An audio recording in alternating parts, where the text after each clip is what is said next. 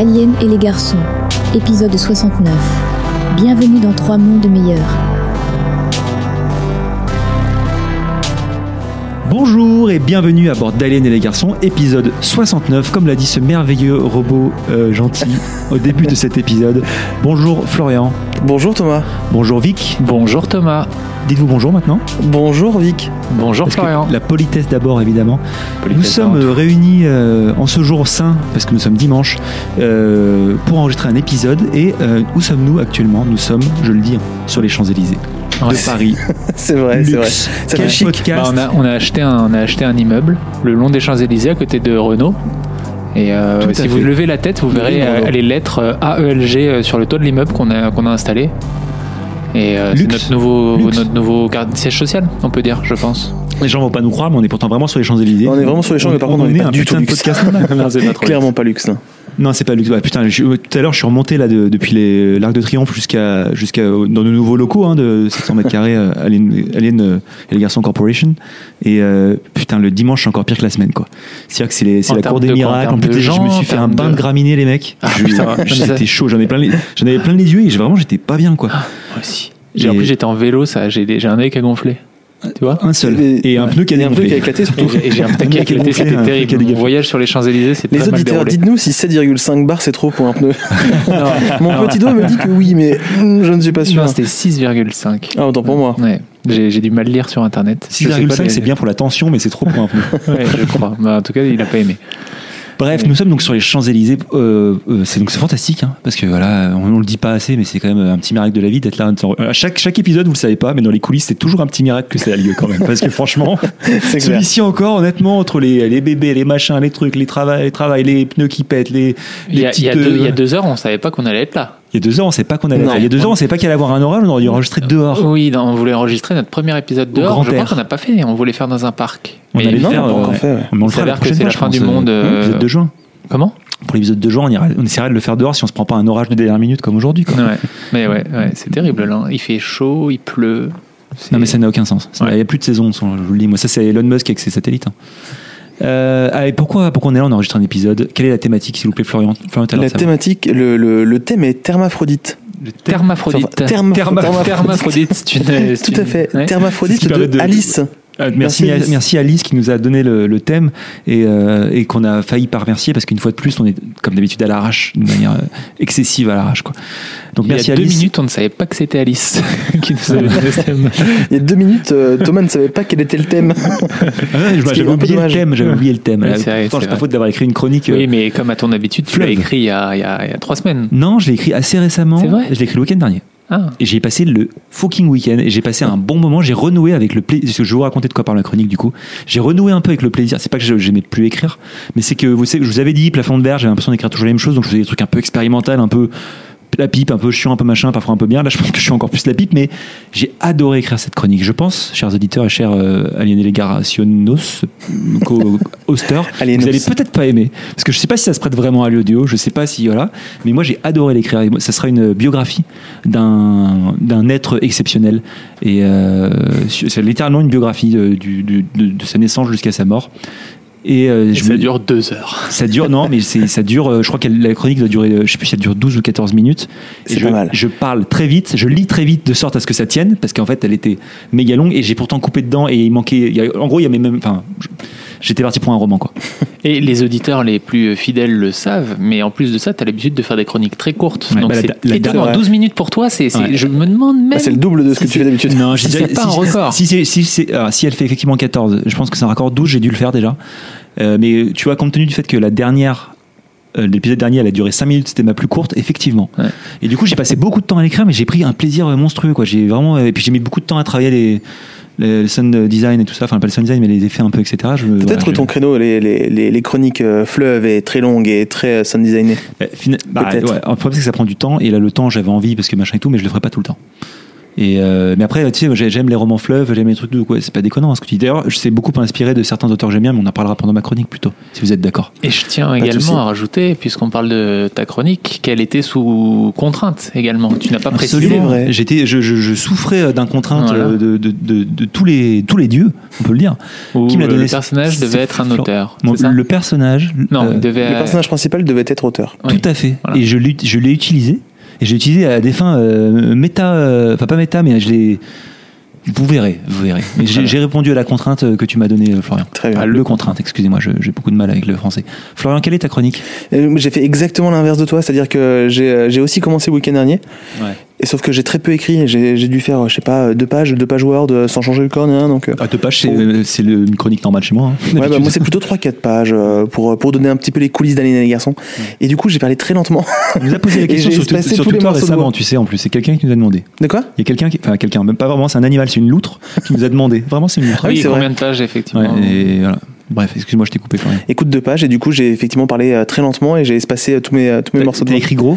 J'ai écrit, non j'ai pas écrit, j'ai écrit gros mais euh, auditivement. D'accord. C'est un- peu la- Comme la- quand on faisait au collège, quand on n'arrivait pas à faire la rédac. Exactement. T'écrivais gros, mais là t'as écrit gros dans la. Oh, tu parles comme ça. Exactement. Avec des, des grands, des, des, des, des sound design et tout, j'espace bien comme il faut. Pour, c'est bien, c'est ce qu'on Je prends de l'espace quoi. Et du coup je dois être autour de 10 minutes, truc dans le Ah, mais tu t'es pas obligé de forcer, hein, tu sais. On accepte les chroniques courtes, hein, on prend toutes les tailles ici. De quoi ça parle, tu nous as pas dit? Non c'est vrai. Euh, De quoi ça parle? Ça, ça parle de, de la quête d'un robot. Voilà, c'est tout ce que je Un veux vous robot qui dire. est en quête? Oui, Ah, on aime bien ça. L'enquête ou la quête? La quête. La quête. Ouais. La quête d'un robot. On aime bien, on aime bien. euh, Et toi, normalement, euh, de la même manière que l'habitude de Thomas est de faire des chroniques Mhm. longues, euh, courtes et il en fait une longue, toi c'est d'en faire des longues et là du coup t'en fais une Tout courte. à fait. Enfin une courte, 10 minutes, non, ça va. Est-ce que est-ce qu'on se fout pas de la gueule des auditeurs? Peut-être que c'est moi qui ai écrit la chronique de Peut-être que peut-être que là on, on est les moi là je suis peut-être Florian qui imite Thomas. Peut- tout, tout ça est Tout ça est- nébuleux. peut-être que j'ai écrit ça dans la tout ça gueule. est hein. hermaphrodite. Hein Tout ça est, eh bien, un hermaphrodite. Tout à fait, bah, hermaphrodite. Termaphrodite, on dirait, on dirait le thermafrost, mais pas tout à fait quoi. Ouais. Le Permafrost existe ou je viens d'inventer Le permafrost, permafrost. Permafrost, Mais merci. on est, je disais, les éclairs. Ah, y est, ça commence. Ça y est Ouais. Putain. Bon, non, Non, Permafrost, thermaphrodite, ça pourrait être, euh, ça pourrait être. Tu, quand tu changes de température. Hermaphrodite, ça pourrait être Tu un passes du groupe de métal euh, danois. Ah, c'est pas mal, ouais. ouais. Thermafrost, c'est un groupe de métal, de, de métal d'a- Oui, c'est danois vrai. plutôt. Ouais, ouais. Thermaphrodite, je pense que c'est plutôt un, une, un, un radiateur réversible qui, les, qui peut faire le, la clim l'hiver. l'été. Ah oui, c'est pas mal, un radiateur Un réversible. radiateur thermaphrodite, Ouais. je pense. Ou la marque même, ça pourrait être la marque Oui, du, c'est du vrai. truc. Ah, c'est pas mal. Thermaphrodite. Ouais. Bon, et du coup, toi, ta chronique Vic. Euh, moi, ma chronique, elle fait une page et demie. Euh, Ah oui, c'est très court. Ouais. T'as écrit du coup, j'ai- j'ai j'ai- j'ai parlé normalement, il me semble. Mais du coup, elle fait 8 minutes. Et je raconte dans cette chronique euh, un petit peu à la manière de son, dont on faisait au début d'Aliéner les garçons. Enfin, vous verrez. Il y a- Est-ce qu'on a encore des auditeurs du début? Je sais même pas. Oh. Si, quoi, il y en a quelques-uns qui nous suivent, qui nous écrivent encore, mais je pense que les autres, ils sont tous morts. En tout cas, Ils sont beaucoup morts, d'éditeurs ouais. Il y en a ont beaucoup qui réécouté sont les morts. premiers, les premiers Oui, c'est vrai, épisodes. donc, c'est vrai, euh, c'est vrai, c'est vrai. Mais, euh, mais, mais oui. Bah, et puis, tout- tout- il y, a- il y a eu beaucoup d'auditeurs qui sont morts dans, dans le crash. Le crash. Non, on en dit pas plus. Le Le crash, grand C. plus, voilà. Le crash. Voilà, ce crash-là. Et, et ça veut dire quoi Euh, finalement ça, écrit comme ça- au ça début nous, ça raconte l'histoire d'un, de- de- du dernier descendant d'une lignée de, d'un, de gens hermaphrodites. Tellement hermaphrodites qu'ils sont devenus euh, terriblement euh, asociaux. Mhm. Ah, intéressant, merci À beaucoup. force de n'avoir besoin de, de personne, peut-être qu'ils ils n'en ils se sont retrouvés euh, un peu solo euh, voilà, dans leur retrouvent- capsule. quoi. Exactement. Quelque part entre euh, Ursula Le Guin et Michel Houellebecq. On en parlera. euh, Rien que ça, là, là, déjà, je t'ai vu, le- t'as roulé les yeux en mode, mais qu'est-ce qu'il dit Ouais. Ah, mais c'est genre, ah, ça aurait pu faire ça. Mais non. Eh bah, écoutez, ça, ça m'a l'air d'être trois belles chroniques euh, qu'on a finira. complètement envie d'inviter à dîner. Oui. On finira par Le quiz Un quiz de Florian, c'est vrai J'ai l'impression que ça fait longtemps qu'on n'a pas fait de cuisine. Ça fait deux Bah, mois. Ça fait deux mois. Ça fait deux mois. Ça passe vite. qu'on a fait des, des un Ça fait dur, euh, masquer la pipe. Ouais, Ah, qu'est-ce que tu veux, c'est ça. Bah, on est passé en mensuel, les amis. hein. Et non, je, je vous ai préparé un quiz qui n'a pas grand chose à voir avec le thème. On s'en bat les- En même temps, le thème. pff, Bah ouais, c'était pas simple. hein. Est-ce que ça a un rapport à voir avec l'Eurovision? Non. Non, non, non. Non, non. Au début, je que- voulais. Et en fait, non. Ouais, l'Eurovision était hier pour nous, mais pour les auditeurs, ça sera probablement il y a une semaine. Donc c'est un Ou peu dans un an, Ou dans un an? Pour les auditeurs quand ils Ah, ok. Je écouteront. sais pas, tu me l'as dit un peu en m'engueulant, donc je me suis dit qu'est-ce que j'ai dit? Non, les, mais- les auditeurs qui réécouteraient cet épisode dans un an, tu veux dire? Oui, Une fois, j'ai écouté un podcast. Où les mecs, distorsion, parlaient sans distorsion euh, le podcast québécois. Ah oui, d'enquête, à l'époque, il y a fort longtemps. Ouais. Et je réécoutais, parce que je les écoute souvent pour m'endormir le soir, enfin, entre autres. Des enquêtes, épisodes. besoin de. Exactement. Et j'écoutais un podcast qui devait dater de 2017 ou un truc comme ça. Et t'avais Seb et Emile, donc les deux pré- pré- présentateurs. J'ai failli faire l'accent québécois et je me suis retenu. Parce que, en plus, je l'aurais mal fait. Ouais, c'est offensant. T'as bien fait. Et, euh, et qui dit, qui dit, il dit exactement ça. Il dit, et peut-être même qu'il y a des auditeurs qui nous écoutent en 2020. Et moi, j'avais envie de leur dire, mais, hé, Seb et Je vous écoute en 2022. Il y a eu une pandémie, vous le saviez pas encore. C'est clair, c'est clair. Et tout, c'était il y a 5 ans et tout. Bref, voilà. C'est une anecdote qui, je pense qu'il fallait bien que je prenne 30 secondes dans le podcast pour vous la raconter quand même. c'était le minimum que je puisse faire. Ouais, C'est non, vrai. mais c'est, c'est, c'est intéressant. On fige euh, le temps et à tout jamais. Merci, euh, merci euh, Vic pour ta pour ton intervention, toi aussi qui était constructive. Je suis fatigué. Fatigué. Ça c'est les graminées. Hein. Mais C'est les graminées. Hein. Pour de vrai, Hein toi aussi t'es sensible aux graminées. Oui, et j'ai même pris un antihistaminique pour être Eh tout ben, à fait. écoute, apparemment, ah, mais à ça, casse un peu. Bah ouais, mais il faut les Ah, prendre. bah, voilà. Pro tips, Sauf avec de l'alcool il et faut les prendre avant. hein. Ah oui, ça, ça- ah oui. Faut les prendre avant. Deuxième avant tips. quoi Non, non, pardon, ça cache, je crois que ça cassait le- la- l'allergie, mais non, en fait, il, euh, ça casse, ça te, oui, ça te rend dans les vapes. Mais les allergies aussi, ça rend dans les vapes, hein, tu sais. T'es Ça double rentre dans, les le nez. Pardon non, c'est- alors, Si jamais tu l'as pris par le nez. si tu l'as pris par le nez, c'est pas, Ah, un, ça c'est va pas être un long. antihistaminique. Je suis désolé. euh, Bah, il va être long parce qu'on est, on est déjà, on, euh, ouais, on est déjà long là dans l'intro. vous savez. Ah ouais. Après, pff, on est sur les Champs Élysées, on peut. Ouais, si on fait- Ouais, si c'est vous n'avez pas de chronique, hein, on papote Ouais. plutôt. Qu'on moi, je, moi, je vous le dis, hein, j'avais déjà parlé un peu à Florian. Un jour, il y aura un hors-série comme ça. Et c'est peut-être celui-là. Non, ce sera pas celui-ci, quoi. Putain, jour, tout le week-end dernier, je vous garantis que je vais la, je vais la lire la chronique. J'allais dire, est-ce que vous vous souvenez de. Est-ce que vous pourriez refaire à peu près votre chronique euh, de tête? Celle, celle, celle Ça, pourrait être aussi l'objet d'un épisode de, de se dire on a oublié de, de transférer les chroniques, on ne les a pas. Par Ouais. contre, on va vous les refaire de tête là à peu près. euh, à peu près. à peu près aligner les garçons. Ouais, à peu près les garçons. Tu À te peu souviens près de ta première 69. phrase La première phrase par exemple? Ou l'intro? Euh, la première phrase, c'était. euh, Ah Peut-être s'appelait-il. euh, non, il s'appelait, euh, s'appelait Nikita Malevich. Peut-être, peut-être s'appelait-il Nikita Malevich, mais euh, nul ne peut le savoir avec certitude ou un truc comme ça. Ah, pas C'est mal, un truc pas mal. En plus, c'était il y a une semaine, pas mal. Ouais. Mais j'ai, un- une aide. J'ai une aide que je vais vous révéler parce que j'oublierai pourquoi. C'est cette première phrase-là. J'ai changé le prénom, mais ça tirait d'un, du- d'un roman de Roberto Bolaño. Ah, Parce qu'il y aura- des échos, mais on, on y viendra plus tard. Et en plus, moi, je passe en dernier, donc c'est pas intéressant d'en parler maintenant. C'est vrai. ça on va, d'abord parler. va. C'est toi, Florian Non, c'est. Ick. Pardon, je suis complètement pas suivi. complètement la ramasse. Tout va bien. C'est les graminées. C'est les graminées. Et euh, bah, Vic, euh, Eh ben, on t'écoute. Eh ben, c'est parti. L'animal asocial,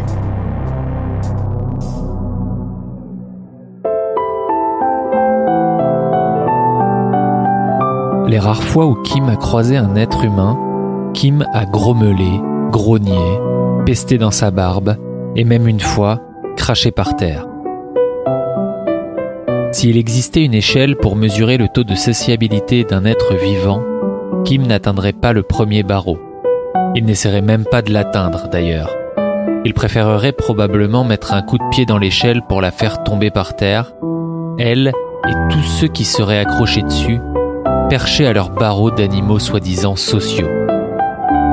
La communication était un concept étranger à la mécanique cérébrale de Kim. Lui, et tous les autres Kim avant lui, n'étaient pas du genre à causer, avec des mots, avec des gestes, ni avec quoi que ce soit qui permettait à d'autres de faire communauté ou société. Parfois, Kim singeait la parole, ou activait ses muscles faciaux, mais seulement très légèrement. C'était souvent pour se parler à lui-même, ou bien quand il se tapait les orteils dans une vieille souche dissimulée sous un tas de feuilles mortes. Alors là, oui, il bafouillait quelque chose d'inaudible, mais quelque chose quand même. Puis il faisait même une grimace de temps en temps, bien que, là aussi, pour lui-même et pour lui seul. Quelquefois, il lui arrivait également de se retrouver face à un sanglier, un chevreuil ou un blaireau. Alors il faisait descendre sa mâchoire inférieure pour dévoiler ses dents et suggérait à l'animal d'aller voir ailleurs s'il y était. Mis à part ces deux cas, orteil versus souche et rencontre animalière, Kim ne parlait pas et son visage ne changeait jamais réellement d'expression. Par ailleurs, il convient de noter que Kim n'était pas vraiment le nom de Kim, mais qu'on l'appelait ici Kim car raconter son histoire sans jamais le nommer bien que plus réaliste dans les faits, s'avérerait trop complexe d'un point de vue scénaristique. La cause qui faisait que Kim ne s'appelait pas Kim était assez simple à comprendre. Son parent direct, tout comme le parent de ce parent direct avant lui, n'avait jamais pris la peine de nommer sa progéniture. À l'avenir, et lorsqu'il aura enfanté lui-même, Kim ne nommera d'ailleurs pas non plus son enfant. Dans un souci de clarté, nous appellerons donc Kim tous les membres de la lignée de Kim en leur attribuant des numéros, positifs ou négatifs, en fonction de leur position chronologique. Ainsi, le parent direct de Kim sera Kim-1, son propre parent Kim-2, puis Kim moins 3, moins 4, moins 8, moins 14, moins 54, etc. L'enfant de Kim sera quant à lui Kim plus 1, son propre enfant Kim plus 2, puis Kim plus 3, plus 4, plus 5, plus 19, plus 33, etc. La lignée de Kim débute avec Kim moins 6754. Kim moins 6754 évolue il y a un peu moins de 200 000 ans sur une terre où l'espèce Homo se subdivise en plusieurs sous-espèces, parmi lesquelles apparaissent, sur le continent africain, l'Homo sapiens, ainsi qu'une espèce à la fois parallèle et divergente, le Kim.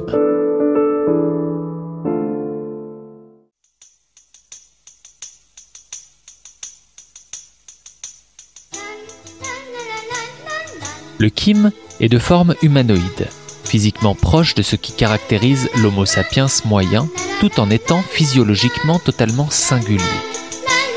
De Kim 6754 à Kim environ 6100, les Kim côtoient les différentes espèces d'Homo.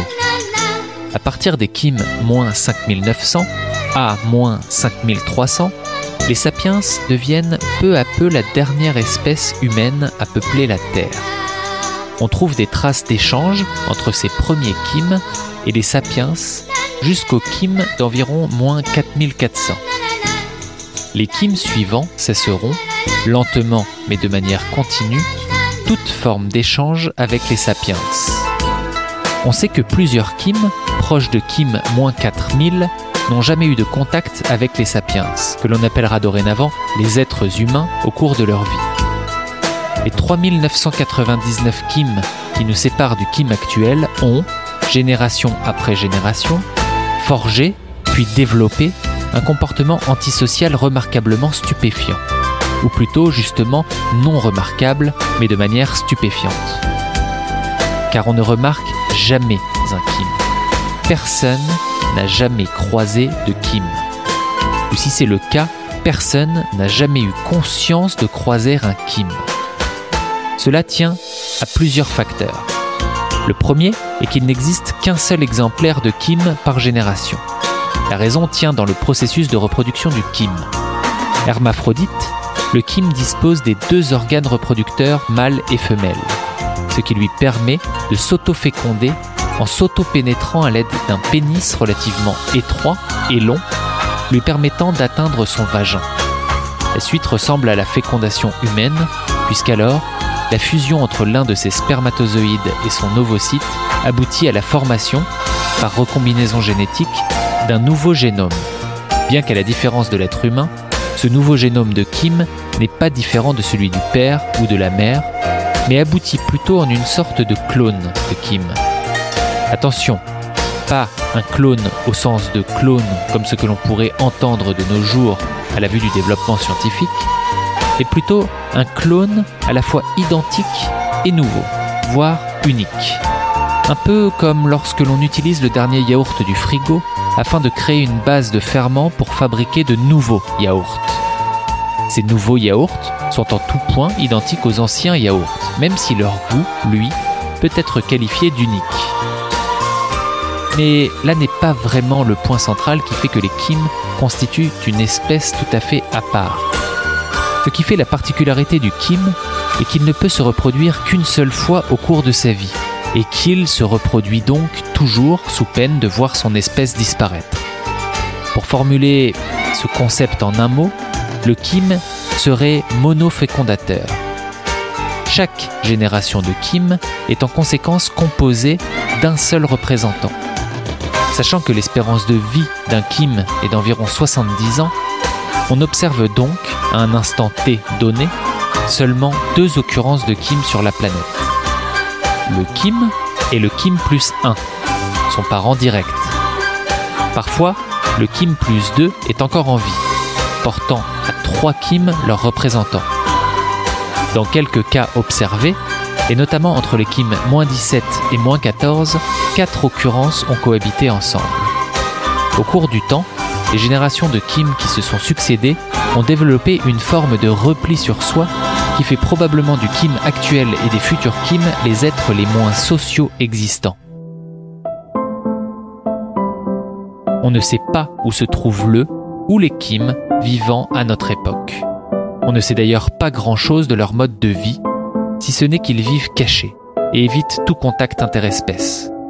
On pense que l'hermaphrodisme du Kim, couplé à sa monofécondation, a probablement donné lieu au développement de l'animal le moins social qu'il soit, capable de subsister à travers le temps, à travers les époques.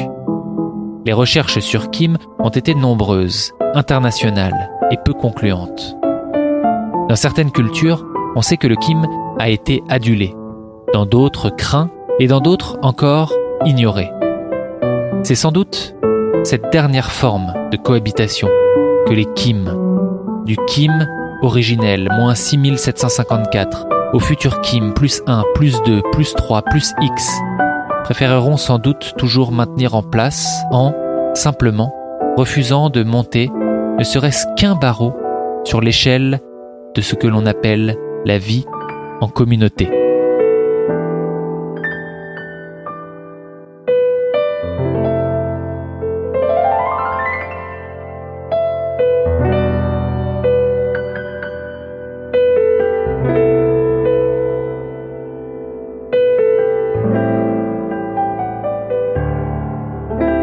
Merci Vic. De rien.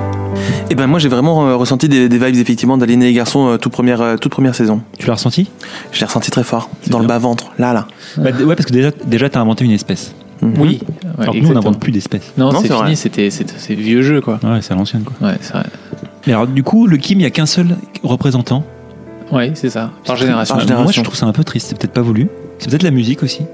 Mais euh, Peut-être. Il est tout seul. Alors, il est content, hein, mais il est, c'est triste quand même. Musique des studios Ghibli. Euh, euh, J'allais dire, que C'était c'est Totoro. Hein On aurait dit Totoro. Il y a Totoro, il y a euh, Nausicaa, Hmm. et il y en a une que je sais plus. Parce que j'ai pris un truc de 1h30 de Ghibli OST. Je me suis noté, Et t'as tapé la musique c'est Totoro, mais pas Totoro aussi, c'était Totoro en fait. Je pense que j'ai Ouais. dû pas identifier la bonne et. bon, bah, ça, je... mais bon. Ok. Euh, et c'est vrai que t'as parlé gros pour remplir. J'ai parlé quoi? T'as parlé gros? Oui, j'ai parlé gros. T'as parlé gros. Oui. Enfin, des moments, avec des moments, notamment au début, c'était vraiment genre, ah oui, oh, Ouais, ouais, j'ai articulé et t'as tout. parlé gros. Ouais, ouais, c'est vrai. Euh, Est-ce que il est pas, je me rappelle pas très bien de mes cours de bio. Est-ce qu'il est pas un peu eucaryote, Kim? C'est pas le terme? Euh, eucaryote, c'est. mono- monofécondal ou Non, eu- eucaryote, c'est pas juste une cellule. Ah, C'est pas une cellule genre qui se une cellule avec un seul noyau. Si, mais qui se reproduit, mais elle peut se, Eucaryote, repro- elle peut se reproduire plusieurs fois. Une fois de Eh, plus, on franchement, prouve qu'on on est plus fort, hein. fiction que science. voilà, hein, l'un l'autre. Ok, très bien. Vas-y, Florian, enchaîne. Non, mais je voulais parler de la musique effectivement. Euh, effectivement, euh, Ghibli, euh, on l'a reconnu. euh, Enfin, moi, je l'ai reconnu assez rapidement.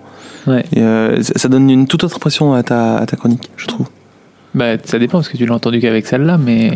Oui, peut-être. Probablement que si j'avais mis, euh, genre, euh, je sais pas, Offspring. Non, mais je crois que c'est la première fois qu'on utilise euh, Ghibli dans, dans une chronique. j'ai En tout jamais cas, moi, fait, j'ai jamais fait. J'en ai fait. Je sais pas si Ah toi, oui, tu non, déjà non, non, non, je crois pas. Non, Et Comme quoi, il, y aura fallu 69 épisodes pour, me- C'est pour qu'on mette du Ghibli. Alors, C'est quand même pas non plus le truc. Tu vois. non c'était pas. Voilà, mais à partir de maintenant, met tous du Ghibli. Tout le temps. Tout le temps, jusqu'au bout. Tout est très proche quand même. hein. Chez Il Ghibli y a, les- il y a, il y a des, il y a des, sur YouTube, on trouve des grandes euh, vidéos euh, qui reprennent donc tout Ghibli de piano. Et puis tu as des grandes vidéos qui reprennent tout Ghibli en cello, en violoncelle. Ouais. Et, en, et voilà. en gros, on a fait à peu près le tour. Et après, tu mélanges tout. Mais c'est pas, c'est pas Joe pas- il fait pas des trucs chez Ghibli, c'est pas lui, hein, je confonds les. Je sais plus. Je confonds tout, je confonds Eucaryote, Procaryote, Joe Hisaishi, je sais pas qui. Ouais. J'y arrive pas. Euh, ouais, effectivement. Euh, moi, je. Mais du coup, euh, Kim, je, je pensais, je pensais que tu allais nous faire un reveal, nous dire qu'il existe, parce qu'il existe parmi nous, du coup. Oui, c'est ça. En fait, euh, ça, euh, j'ai vu une fois un documentaire J'ai vu une fois un Kim.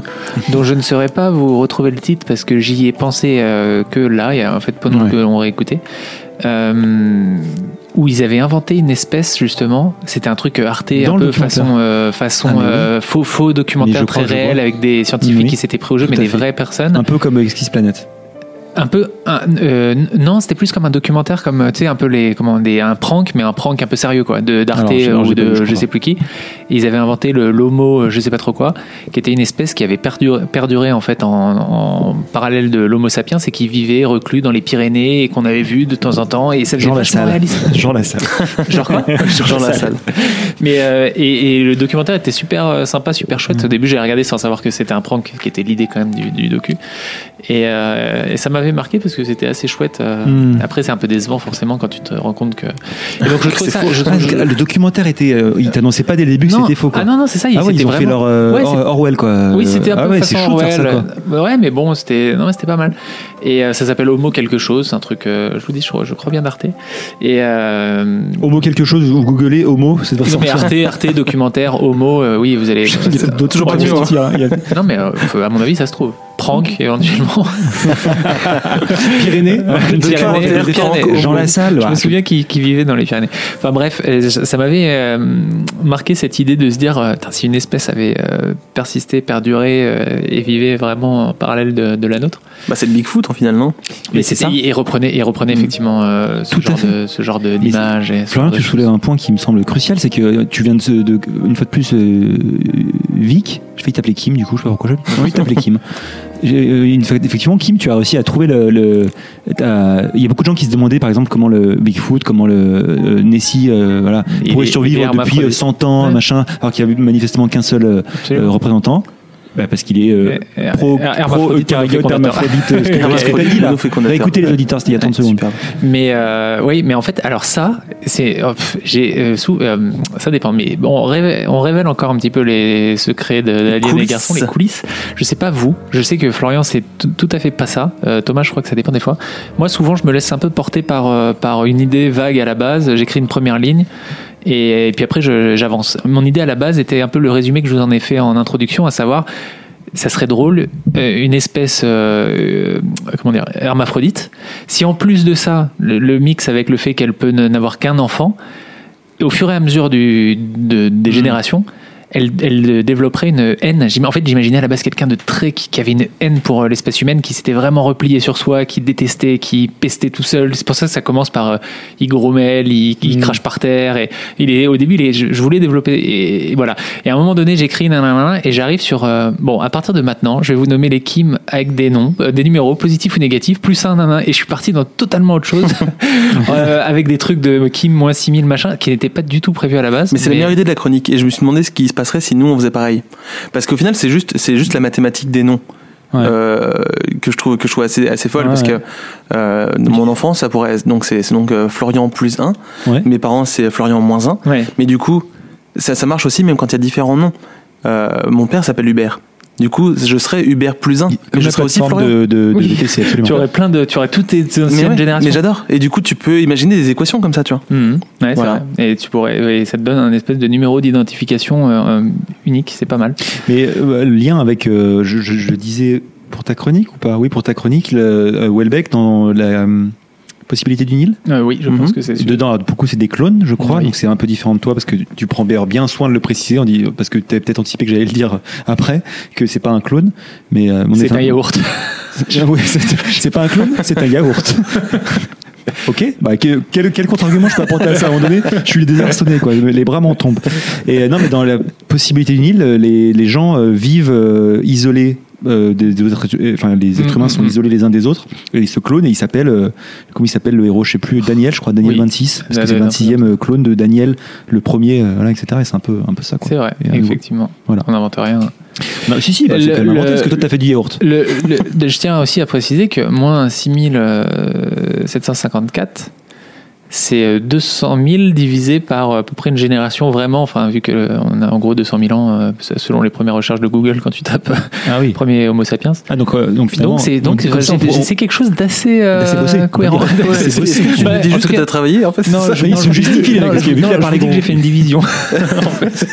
J'ai pas trop travaillé. la masturbation tu disais, tu avant l'épisode que tu l'avais posé sur papier en plus, Non, tu l'as fait euh, j'ai-. Tu- le fait, a les bossé. re- j'ai fait les retenues et tout. Non, non, mais j'ai- j'ai- vraiment, incroyable. j'ai vraiment bossé. Le- la phase sur les yaourts, c'est vraiment parce que j'ai levé les yeux et qu'il y avait notre yaourtier en face.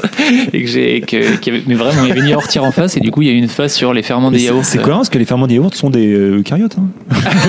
Tout se recroise. Je- vous avez vu comme je dis pas fort parce que je suis pas sûr de moi.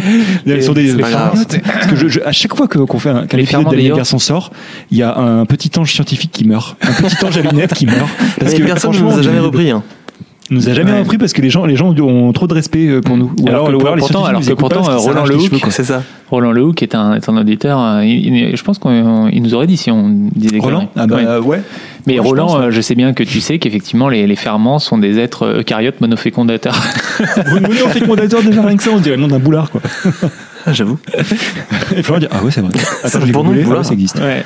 ouais. Non, et pour, pour, pour finir vite, euh, j'aurais bien aimé euh, savoir ce qu'ils construisent aussi, ces Kim. Parce que forcément, quand il n'y a qu'un seul euh, être d'une même, euh, d'une même génération, tu, dois, enfin, tu délègues tout ce que tu as créé à la génération d'après. Donc Ah, j'adorais voir le, le Ouais, il y a- monument qui se a- crée. Il y a une quest, il y a une quest derrière ça. Exactement, j'ai- j'aime beaucoup ça. Et euh, je voulais dire une deuxième chose, mais j'ai oublié.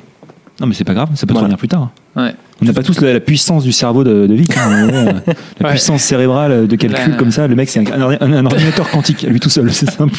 Ah si, je voulais savoir à quoi il ressemblait. Euh, tu, tu fais euh, bien exprès de ne jamais le dévoiler. Donc euh, je voulais niquer ta, ton effet Non, en si, demandant si. directement. Quoi. Si, parce que je, je dévoile qu'il a une forme humanoïde. Ouais. Il a beaucoup Donc- de poils Donc il est de forme humanoïde. Je, je pense qu'il a un peu de poil. Parce que je l'imagine vivre, bah, du coup, euh, influencé par ce documentaire prank euh, Arte Homo euh, sur Google. Euh, Enfin, je l'imaginais vivre dans les Pyrénées. Ouais. Mmh. Voilà. Ah, c'est Jean Lassalle, c'est vraiment Jean Lassalle. Forêt Vous des- avez vu le frère de Jean Lassalle qui se présente au- à, à sa pla- à la- enfin, Jean Lassalle se présente. On fait de la politique, pourquoi pas Allez, après la science. Jean hein. Lassalle se présente pas à- au- au- en tant que député de, de sa circonscription, je ne sais pas où là, un truc qui finit en IAC certainement comme dans le Sud-Ouest. Et, euh, et c'est son frère qui prend le relais. Tu vois le frère, tu fais genre, genre on vous a jamais vu tous les deux dans la même pièce, donc je serais pas déconné que le frère, ça, ça, Jean- euh, ce soit Jean Lassalle plus quoi. Je serais vraiment pas étonné. Ou Kim après, Ouais, peu importe comment ils se font appeler, mais bon là, bref. Et sinon d'un point de vue évolutionnaire, moi je voulais juste dire ça et après on passera à la chronique de Florian, mais d'un point de vue évolutionnaire, c'est chaud quand même parce que s'il y en a un qui un jour il a un accident, il se tord la jambe. Ouais, mais c'est clair. Ça, effectivement, je l'ai pris en compte dans ma division, hein, dans mes calculs.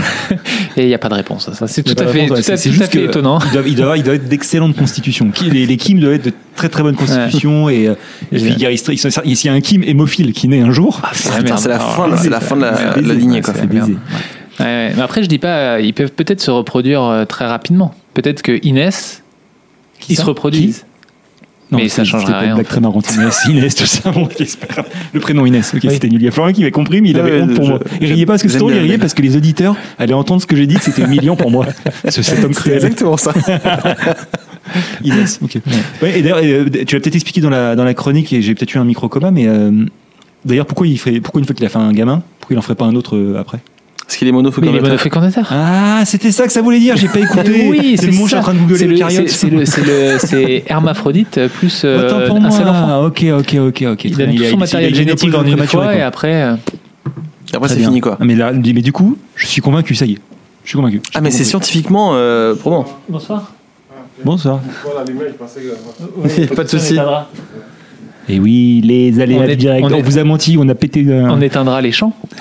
parce qu'on a en Passer à la réalité fin, il y a tous les- Je sais pas si réverbères les auditeurs ont entendu euh, la, la- la sécurité passer, parce qu'en réalité, on, on a, on a escaladé la façade. Ah, bon, on a braqué on a cassé hein, un carreau, on est allé s'installer directement chez quelqu'un. Je crois, je crois qu'on est chez un milliardaire russe, quelque chose comme ça, un Hmm. oligarque. En tout cas, bel appartement. Très bel appartement, sympa. Les moulures, ça va très bien. Les moulures, ça va Ça va. Eh ben, c'est tout, j'ai fini moi. Eh ben, Et c'est très déjà bien. pas mal, c'est une partie des bacs qui fait plus long euh, que n'importe quel épisode d'Aline des garçons. Plus long euh, que la chronique, est plus longue que la chronique. ouais. Et pourtant, on, a, on a écrit, on a parlé petit. Euh, Oui, c'est on vrai, on a parlé c'est a rapidement, parlé ouais. ça rapidement. on a parlé petit. Et on parlera plus long euh, pour la tienne. Plus gros J'aime bien, j'aime bien l'idée de parler petit et de parler gros. Ouais, bah écoute, toi, t'as parlé gros sur ta chronique. Ah, j'ai parlé gros sur ma chronique. Voir, parce que moi, j'ai parlé, allez voir. j'ai parlé vraiment petit. J'ai parlé gros et j'ai sauté deux lignes. C'est vrai Allez, Ah, On va écouter Florian qui parle gros tout de suite. BB42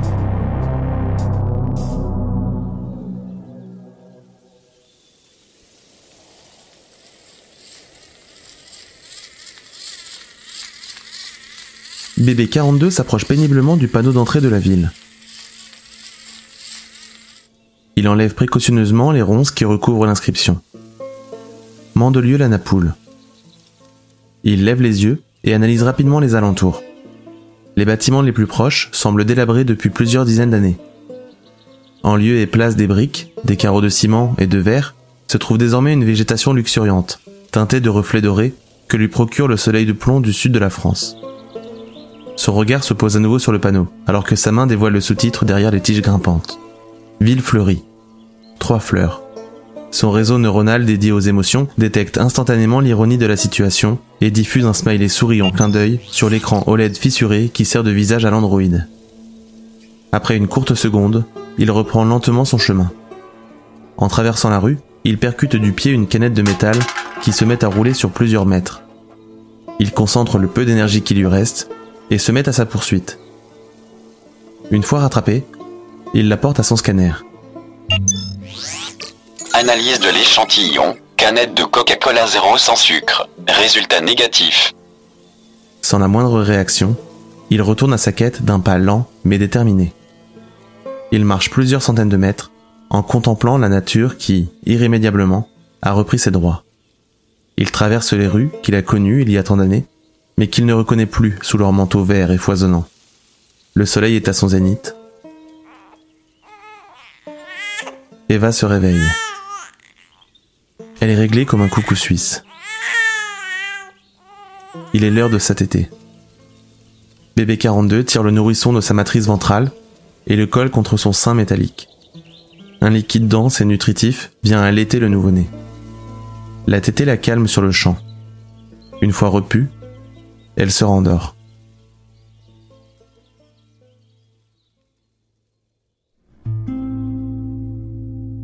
BB42 est un des premiers modèles de breeding bot lancés sur le marché.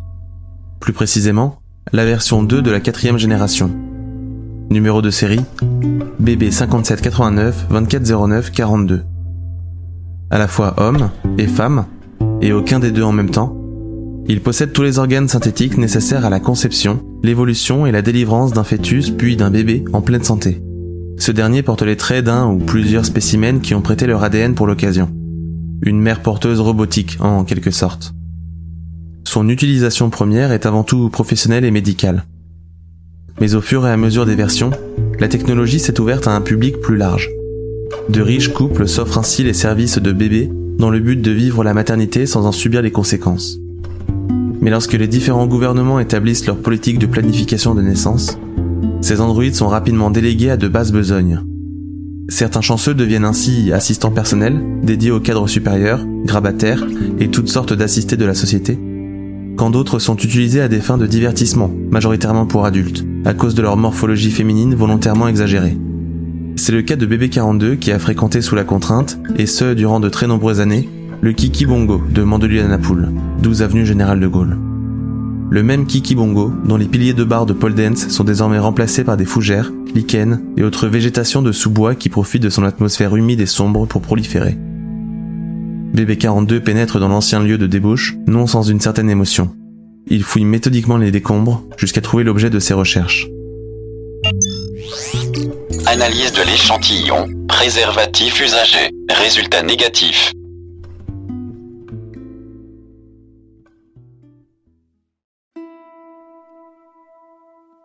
Sans perdre une seconde de plus, BB42 rebrousse chemin et laisse derrière lui le club crasseux rempli de souvenirs de la même espèce.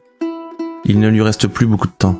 Après tant d'années d'errance, ses accumulateurs hydrogène sont bientôt vides, et il a épuisé toutes les ressources nécessaires à leur bon fonctionnement ou leur remplacement. S'il veut mener à bien sa mission, il va devoir faire vite.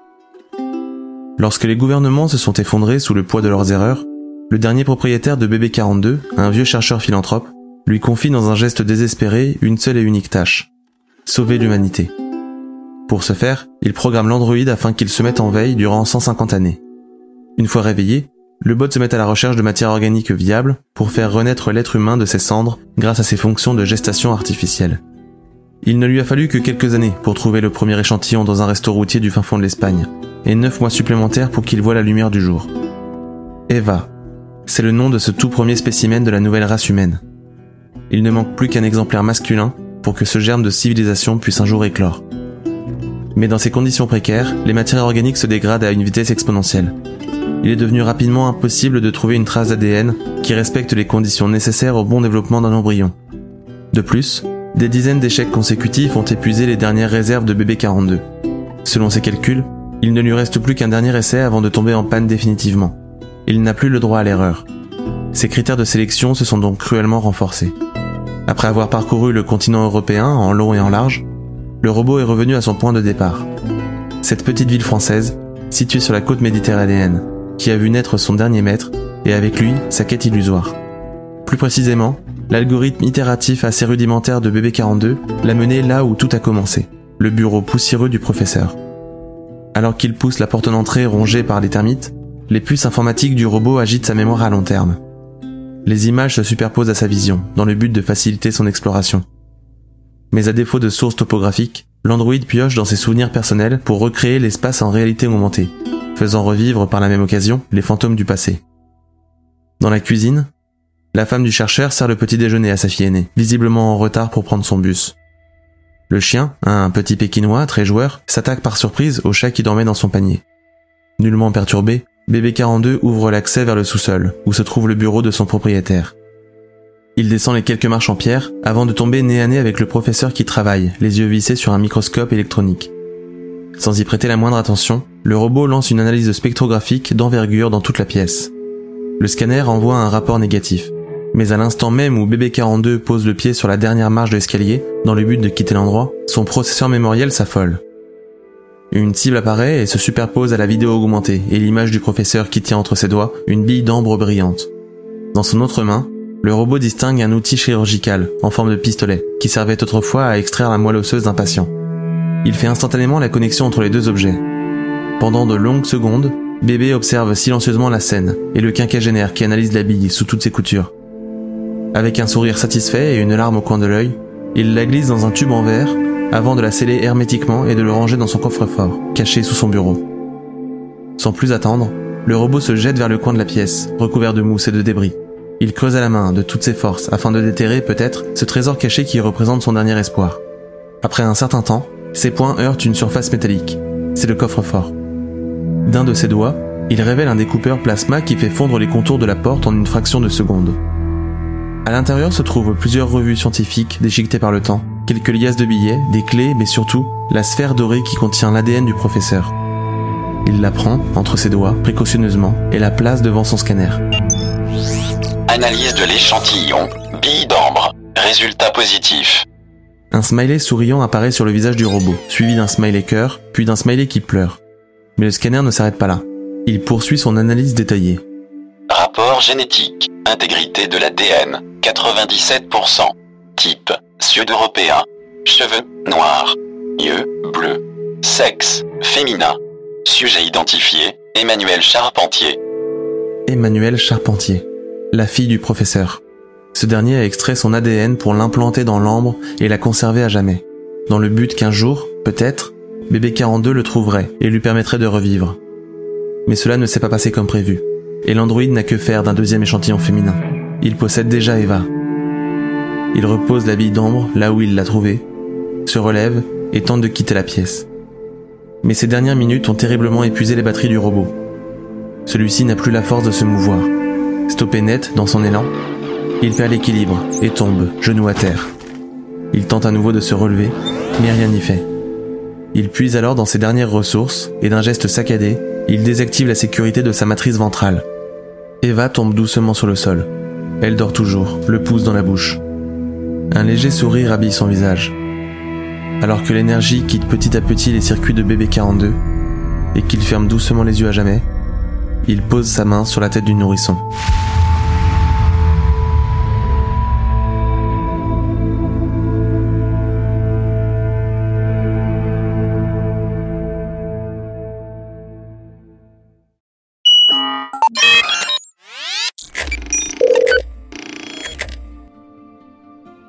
Bébé Bébé Tu m'entends? C'est moi, c'est Eva. Tu ne me reconnais pas? Tu m'étonnes. Ça fait longtemps que tu dors. Allez, viens, on a du pain sur la planche.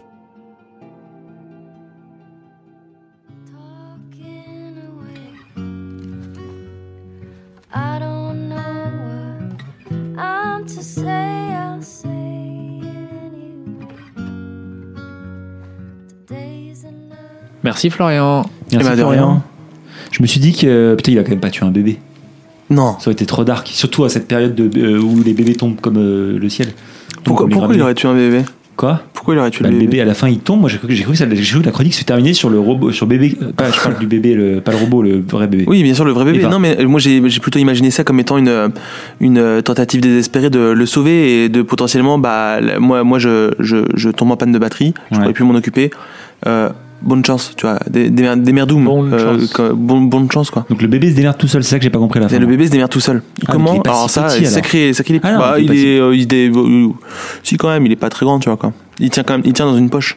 T'es un, bé- t'es un bébé kangourou, quoi. et il, et il survit comme ça. C'est cette partie-là que j'ai pas compris, c'est parce que tu l'as pas justifié, c'est ça? Non, je l'ai pas justifié. C'est genre, euh, écoute, il est, euh, euh, parce que Et C'est possible, hein. il y a Guts dans Berserk, c'est ça. hein. Il naît, sa mère elle est morte, il est encore dedans et il naît dans la boue et il, il existe. Là, là, techniquement, il est déjà né parce que euh, au tout début de la, de la chronique, si tu te rappelles, euh, il tête le sein métallique Oui, de, de bébé vrai. 42. D'accord. Donc en fait, c'est un, c'est un nourrisson, c'est un petit bébé, quoi. Et la, la, la poche ventrale, c'est juste Tu, ce tu, qui sert tu de. me relèveras de- pas l'impression du coup que j'ai là quand même qui est vu que je on sait pas trop comment un bébé peut survivre qu'à la fin t'as as l'auteur qui a fait il a fini d'écrire genre ok donc le robot meurt le bébé est par terre il a passé la main dans les cheveux cut donc du coup le bébé est pas mort mais on se dit bah il va mourir et du coup juste après on revient genre hé ça va mieux tout va bien happy ending je fais non non non j'y crois pas il est mort c'est juste que t'as eu des remords Florian il est mort Non, non, pas du tout. tu l'as tué Florian. Par contre, eh, je, je pense qu'effectivement, le, le- je pense que Eva a dû vivre quelques années un peu compliquées. On va Ah pas se bah mentir. ouais, puis elle s'en On sort qu'elle parle et tout elle, elle. Ah oui, bien sûr. Bah, De toute façon, euh, ouais, elle a appris ça euh, dans les livres. Dans mon Pourquoi cœur, ouais. oui vas-y Vic Alors non, moi j'ai- noté plein de choses. Euh, déjà, je me suis noté joli sound design. T'es- C'est bien. Tu Merci tu beaucoup. continues à faire des efforts. Bah, vu que j'ai, euh, vu que j'ai, euh, vu que j'ai écrit gros, j'ai essayé de, de, de faire des jolies ressenti lignes, pour le quoi. coup moins que je suis désolé hein, mais Alors, alors un peu si, plus. moi, en fait, pas, pas tout le temps. Mais parfois, Tu as quand même parlé passages. très gros. J'ai noté, tu parles gros comme dans un docu France 2 du dimanche après-midi. Tu sais, le truc genre tre- 13h15 le dimanche ou. euh, Surdétaillé, tu sais. Les documentaires où tu fais, tu sais, c'est vraiment genre Eva s'endort. dimanche après-midi, dans le village de machin.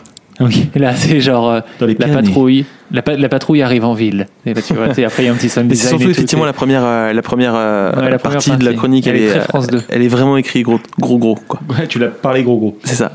Mais sinon, non, effectivement, après, tu vas plus vite. Non, moi, je me suis noté, euh, c'est pas tant dans l'histoire, c'est plus des choses d'ambiance. Donc, il y avait effectivement ce design. Je me suis noté, enfin, j'ai noté une petite, je sais pas si t'as fait exprès, mais je trouve ça très sympa, euh, à, à la fois à travers la musique, à travers les paysages euh, que tu décrivais quand il part en Espagne, après il revient côté Méditerranée, des choses assez vides, des choses où la nature revient, à travers la solitude aussi, à travers la- une espèce de monde assez poussiéreux. Un petit côté western, mais du coup western de science-fiction. Et je trouvais ça assez chouette. Je me suis dit, on fait pas assez de, de western de SF. Et je sais pas si Et bah, c'est super exprès. intéressant parce que justement, ça me permet de faire une passerelle sur la musique. La musique, c'est euh, pas du tout de la SF. Ah, j'aurais dit. Vas-y. C'est euh, The Last of Us 2. J'étais sûr que c'était ça. Ouais, Et j'ai c'est- je- j'ai jamais joué au jeu, et je- mais c'est l'image que je m'en faisais, parce que je savais qu'il y a de la guitare par contre. ouais, bah, c'est Et je me- exactement. Je, ça. l'avais- je me l'étais noté. Et c'est exact parce que ça sonne tellement post-apo, ça marche trop bien. C'est Mais ouais. effecti- effectivement le po- post-apo, mais du coup, je voyais bien ça dans un western, dans ta chronique. en tout cas, dans des paysages un petit peu. euh, c'est comme ça que je le voyais. Je trouve aussi un petit feeling euh, Love, Death and Robot. Je crois que c'est comme ça qu'elle s'appelle la série. Ouais. Ouais, tout Mais à avec fait. ce côté des, des smileys pour, euh, pour Et puis même les robots dans un monde post-apo. sentiments, Le, le Il y a un épisode avec les robots dans un mode post-apo. Ah, j'ai pas tout Je vu. me l'étais mais- noté aussi, cette ref-là, parce qu'il y a un épisode, je, je sais pas si tu faisais un peu référence à ça, mais il y a un épisode où il y a- il y a- la Terre est dévastée, Ouais. les humains sont morts, tout ce qui reste, c'est les robots qui sont là éternellement. Et du coup, ils font leur truc de robot. C'est dans la saison 1 J'étais dans la saison 1 ou la 2, peut-être, je sais plus. Ouais, mais j'ai pas Ouais, tout tu vu, me mais- prends au dépourvu. Euh, Et bah, ça me permet de faire euh, de encore une une nouvelle, passerelle. Merci, euh, vous êtes vraiment des, de magnifiques ingénieurs euh, en bâtiment. vous construisez des passerelles tout autour de moi, c'est parfait. Non, ça me permet de, de, de parler de de mon hommage ou euh, slash plagiat Ah, à Hugo Bienvenu, oui. euh, qui est assez évident pour Thomas qui l'a déjà lu. aussi, je sais hein. pas pour Vic. Euh, Hugo Non, Bienvenu je- qui a écrit une euh, BD qui s'appelle euh, Préférence Système, si je me trompe pas. Tout à fait, mais je l'ai recommandé système, dans je les, garçons. Tu l'avais recommandé Mhm. Et du coup, euh, dont le personnage principal, enfin pas il était, principal, il était pas là. tu sais. Non. ah, tu l'avais je me recommandé rappelle ah, même pas. Si, parce qu'il me l'a recommandé en direct. Donc du coup, c'est comme ça que je l'ai lu. Il me semble que je l'ai recommandé peut-être euh, pas, mais il me semble que si, si, je l'ai recommandé. Je sais pas. Si, si, Enfin recommandé. bref, le, le, le des Si les personnages. auditeurs le savent pas, on les gronde. S'ils n'ont pas suivi. Non, mais tu l'as, je te confirme. Ouais, ouais. T'es en train de vérifier sur, euh, sur le Slack non, non. Sur Slack, c'est- Non, comme si on écrivait sur le Slack. Ouais. Comme si on, est- comme si on, on suivait des, on, on écrivait comme si on nos, parlait, hein. Comme s'il y avait quoi que ce soit sur le Slack, quoi. Surtout, il y a de temps en temps euh, une photo euh, qui On a un Ah, bot Google Calendar qui nous, euh, Bah, qui nous parle parle bien plus que que nous, hein. Planning, nothing this week. C'est Exactement. c'est un peu Insider joke, tomorrow recording là, je sais, oh merde, faut que j'écrive. Et c'est marrant, du coup, notre Slack, c'est un peu ton monde à toi que tu viens de te décrire, euh, Florian. C'est exactement y a plus, il y a plus de robots que d'humains, quoi, tu vois. et Il y a des messages comme ça, bon. Donc pour revenir à, à, T'as Pascal, à Hugo bienvenue. Bienvenue et euh, paramètres euh, préférence système plutôt, euh, l'un des personnages principaux c'est euh, c'est le robot Mickey qui, euh, ça. qui est un qui est, euh, qui est un robot en fait qui permet de, de, de faire la gestation pour autrui en fait clairement Ça, ouais. et euh, du coup qui m'a vachement inspiré et aussi euh, Death Stranding beaucoup pour le sound Et oui. design pour euh, l'univers pour Et beaucoup oui. de trucs comme ça en fait Et excellent, je n'avais pas noté ça en Mm. revanche. Bravo, tout à fait. Et puis Et- même les petits trucs qui apparaissent, les petits, Ouais. euh, les petits logos qui apparaissent sur le sol. Tout à fait. Effectivement, j'avais oublié. J'avais oublié Death Stranding. Tu viens de me le rappeler parce que quelle œuvre magistrale? et je vais y rejouer dès ce soir Non, bah, je me en ce moment, j'ai des grosses pulsions de, de mort. euh, je vous en parlerai plus tard, mais il est possible que je me sois remis à Magic. Ah, c'est- là, là, c'est- ça revient là, tous les là, six mois, c'est comme Pokémon tous les 6 mois, c'est Baldur's Gate. Bon, bref. Euh, et tu as aussi une autre référence qui t'a inspiré. euh, Non, je, je sais pas, mais moi ça m'a fait penser. Je sais pas si vous avez vu la série euh, Raised by the Wolves. Raised Non, non, Ah, c'est le truc euh, par euh, machin là. Le, comment il C'est le qui c'est c'est je sais plus que- qui le- Ridley Scott. non, Monsieur qui a fait Alien. C'est pareil. si si Ridley Scott du coup Ridley C'est Scott. Ridley Scott, ouais. Bref, non, aucun rapport avec ça. Parce que du Aucun. coup, dans Ridley Scott, il y a des robots qui, euh, pareil, sont un peu les, les nourricières, nourricières de, de, de petits bébés humains. Ça, bien. hein. Enfin, moi, j'aurais bien aimé avoir un robot qui me, qui me donne le sein. Mais c'est des robots qui ressemblent pour le coup vraiment à des humains. Ah des, genre des vrais euh, des vrais Ouais, humanoïdes quoi Ouais, ouais, complètement, ouais, complètement.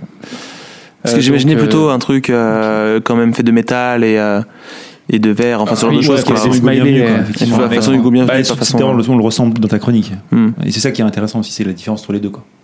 Je trouve. Le, le côté mère nourricière, j'ai rien contre Ridley Scott, hein, il fait du travail fantastique. hein. J'aime beaucoup ce qu'il fait. Enfin, surtout avant- C'est un petit jeune qui va- performer. mais il est.